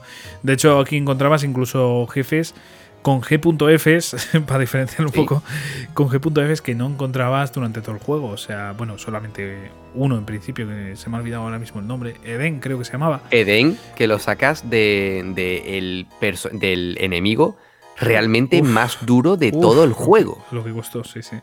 Bueno, Ente Omega. A ver, para mí es más difícil la Artemisa, ¿eh? ¿Sí? ¿Tú Sí, crees? sí, sí, para mí sí, para mí sí. Hombre, si vas sin preparar solo con ataques, sí, es más complicado ese, pero, pero una vez vas desbloqueando comandos, vas desbloqueando, pues eso, yo qué sé, pues magias, objetos, ataques especiales, GFs, invocaciones. O sea, vas desbloqueando cosas. Una vez lo vas haciendo, sí que no me resultó tan, tan, tan, tan complicado. Eso sí, tienes que tener extraer por cojones. O sea, necesitas Sí, extraer. sí, sin duda, sin duda. extraer, Yo, eso- a mí, em, Ente Omega me pareció infinitamente más duro ¿Mm? que, que Artemisa. O, o sea, Artemisa llega a ser difícil por el tema de los comandos y tal, pero mm, Ente Omega me pareció mucho más duro. Para mí, fíjate que no, me parece que el jefe final es bastante complicado. Bueno, tampoco es de los más difíciles que yo he jugado. A ver, el problema que tenía Artemisa, como cualquier enemigo final de cualquier, de cualquier juego, es que tiene varias transformaciones, ¿no? Sí. Y, y te cargas a una, viene la segunda, te cargas el segundo, llega el la tercero. tercera y después la y- cuarta, incluso. o sea, Exactamente, y, y todo eso con, el, con el- los puntos de vida que tengas, con las magias que tengas, o sea, eh, el estado en el que llegues, ¿no? Sí, sí, Eh, ahí eso- por ejemplo es un poco como Zelda Breath of the Wild, ¿no? O sea, tú empiezas el juego y en, este caso empiezas esta, esta fase y puedes ir sin nada, sin magia, sin, sin nada, puedes ir al ataque. Lo que pasa es que es un suicidio. Pero mm, sí, si vas desbloqueando las cosas y, y tienes las necesarias, no hace falta tener todas, pero cuantas más tengas mejor, lógicamente, eh, pues puedes ya enfrentarte a ella y, y enfrentarte Y cuidado que aquí llega Ah, otra sí, de sí, las sí, esto también es chungo, sí, sí. de las muchas teorías. ah, pensé que me ibas a decir de, dentro del combate que no es tan sencillo como venga. ¿Tenéis ya todo el juego controlado? No, pues aquí nos introducen otro cambio. Pero coméntanos tú lo que nos ibas a decir. Claro, claro, que e, este juego está lleno de teorías, ¿vale? Quizás porque al ser uno de los grandes olvidados de la saga Final Fantasy, pues nadie se ha preocupado en, en, en decir si sí o si no, y al final los fans son los que han tenido que ir creando teorías. Pero una de las más extendidas es que Artemisa es Rinoa en el futuro. Sí, esa sí la, esa sí la he oído. Y tiene, tiene su. Tiene su cosa, porque durante el combate contra Artemisa, ella dice, se dirige a Squall y dice: Voy a. Voy a crear aquello que tú más temes. Y lo que hace es que crea un Grifus que es el monstruo eh, ficticio que tiene Squall en su, en su colgante. O sea, mm, tiene su lógica al fin y al cabo. Y nuevamente aquí entramos con la coña que teníamos hace un rato de los jefes. Porque eh, quizás Artemisa, después de que ha pasado muchísimos años, porque estamos hablando de una bruja del futuro, eh, quizás al tener jefes enlazados, ha olvidado toda la historia esta y lo único que quiere es vengarse de todos los que le han apartado de Squall. Y por eso eh, su invocación, por decirlo de alguna forma, es Grifus, que es lo que representa a Squall. Y de hecho yo sumo una conspiración aquí eh, que, daría sentido a esto, que por ejemplo Squall realmente se quedase perdido en, el espacio-tiempo. podría, podría tener sentido. Vamos a explicar esto más detenidamente, pero vamos a seguir avanzando en lo que es la batalla del jefe. O sea, digamos que la complicación de este jefe, aparte de todo lo que hemos comentado, que ya tiene, ya tiene cojones, eh, no, no tienes al equipo que tú quieres. Según empiezas el combate, tienes a tres, bueno, a Squall siempre, pero tienes a otros dos compañeros que pueden ser los que tú quieres o puede que no. Entonces aquí surge también otro problema. Eh, en el caso mío de que iba con tres a tope y el resto sin, sin nada, de repente te veías en un jefe en el que de repente tenías a tu derecha a un tío sin, sin ningún tipo de enlaces ni nada y al otro quizás o a otra persona que no tenga enlaces o a uno que sí. Entonces eh, se complicaba un poquito el asunto, no era tan sencillo. La verdad es que es un, exactamente. a mí por eso quizás sea uno de los de las cosas que más se me complicó. Podría ser. Lo que pasa es que yo hacía que matasen a los que no tenían magia. Eso, eso mismo hacía yo. Correcto. Y al final esa era la mejor estrategia para acabar teniendo al equipo que tú quisieras, ¿no? Claro. Pues ese, e, e, ese es el intríngulis de este, de este combate. Pero si al final más o menos vamos con, los, con el equipo en su totalidad bien preparado, bien enlazado y más o menos sabiendo cuáles son las mecánicas de combate de este juego, al final Artemisa no se hacía tan complicada. Y, llegaba, de hecho, eh, una de las mejores escenas finales de un juego, o al menos me pareció a mí, que nuevamente dio lugar a otra teoría que también se extendió como la pólvora. A ver, ¿qué teoría? Eh, ¿Esta no la conoces? Es que no sé cuál es exactamente. Bueno, em, el plan de ah, Leone y, de, y de Odine era que una vez derrotasen a Artemisa, tenían que pensar eh, en algo muy concreto, ¿vale? En la situación aquella, para poder escapar de la comprensión, de la compresión temporal y volver a su época, ¿vale? Y de hecho se ve como todos ellos lo hacen y todos lo consiguen. Pero Squall, a Squall le cuesta trabajo. Bastante. Squall intenta volver y no lo consigue, o al menos parece que no lo consigue.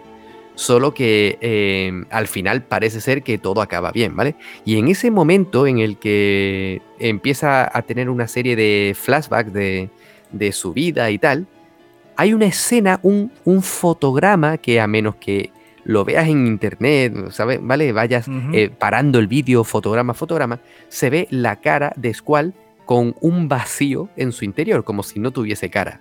Y eso lo utilizó mucha gente para decir que Squall se había perdido en ese espacio-tiempo, como tú has señalado antes, y que eso fue lo que hizo que Rinoa se volviese loca y acabase siendo Artemisa, ¿vale? Y refuerzan todavía más este argumento, insistiendo en que la escena final, en la que eh, graban Sí. eh, la celebración Sí, sí. en el jardín. Esto ya es en los créditos, créditos. En los créditos finales, unos créditos muy bonitos, por cierto, se ve cómo graban a Rinoa afuera en el, Sí, sí, sí, y en no el ve- en balcón del jardín, hablando supuestamente sola, porque solo se ve a una Sí. parte, solo se ve una parte del balcón que se ve a Rinoa, pero cuando ya la cámara enfoca al exterior, se ve que en la parte que no se veía a nadie estaba Squall.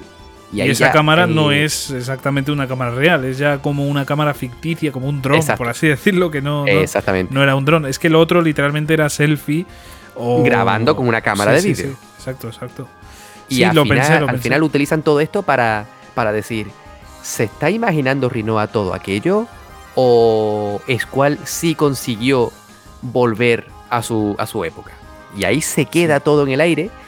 Creo, creo, no me hagas mucho caso, ¿vale? Creo que, que el productor, el creador, no sé, alguien relacionado al juego, dijo que, que Squall sí había conseguido sobrevivir y que todo aquello había sido una paranoia de la gente. Yo no me diría hagas que mucho sí. caso, juraría que sí, ¿eh? Yo diría que sí, de hecho, pues ese que no mostraran a Squall ahí en la cámara real es un poco como mantener esa tensión de seguir a vivo. Yo creo que es por eso, yo creo que es por eso. Entonces yo considero que sí, que tiene un final feliz y todo salió bien. Pero realmente Sí, es sí. un juego, bueno, ya por lo que hemos comentado, muy oscuro y que realmente no es sencillo, o sea, no es lo típico de venga, acaba todo genial, no, te mantienen la tensión hasta el último minuto.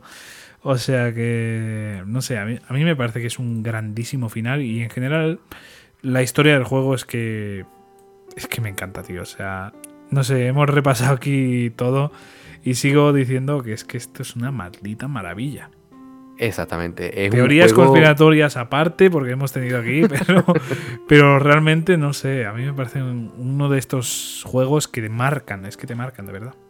Sí, hacía mucho tiempo que, que tú y yo ya habíamos hablado de, de hacer este programa y tenía muchas ganas de hacerlo precisamente para recordar Paso a paso este juego. Obviamente nos saltan muchas cosas porque no nos vamos Sí. a poner a repasar eh, fotograma por fotograma el juego, ¿no? Pero hemos conseguido hacer un resumen bastante certero y, y hemos conseguido desgranar tanto el juego que hemos hablado de cosas que no nos gustan, porque aunque Sí. siempre digamos que es nuestro juego favorito, eh, es lógico que algo no te guste de- de- del juego, ¿vale? Claro. De su historia o de la jugabilidad o de lo que sea.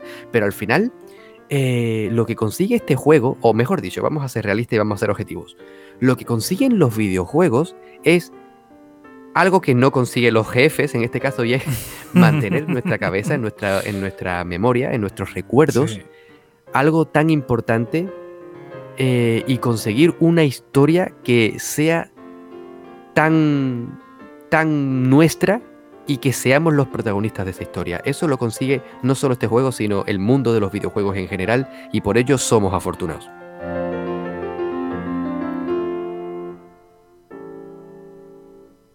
Es que sin duda el, el hecho en sí de lo que diferencia yo creo que los videojuegos de por ejemplo el cine, las series, es que realmente has estado manejando tú estos personajes. Ya no es solo que los conozcas mejor o peor, es que has sido tú, has sido tú esos personajes.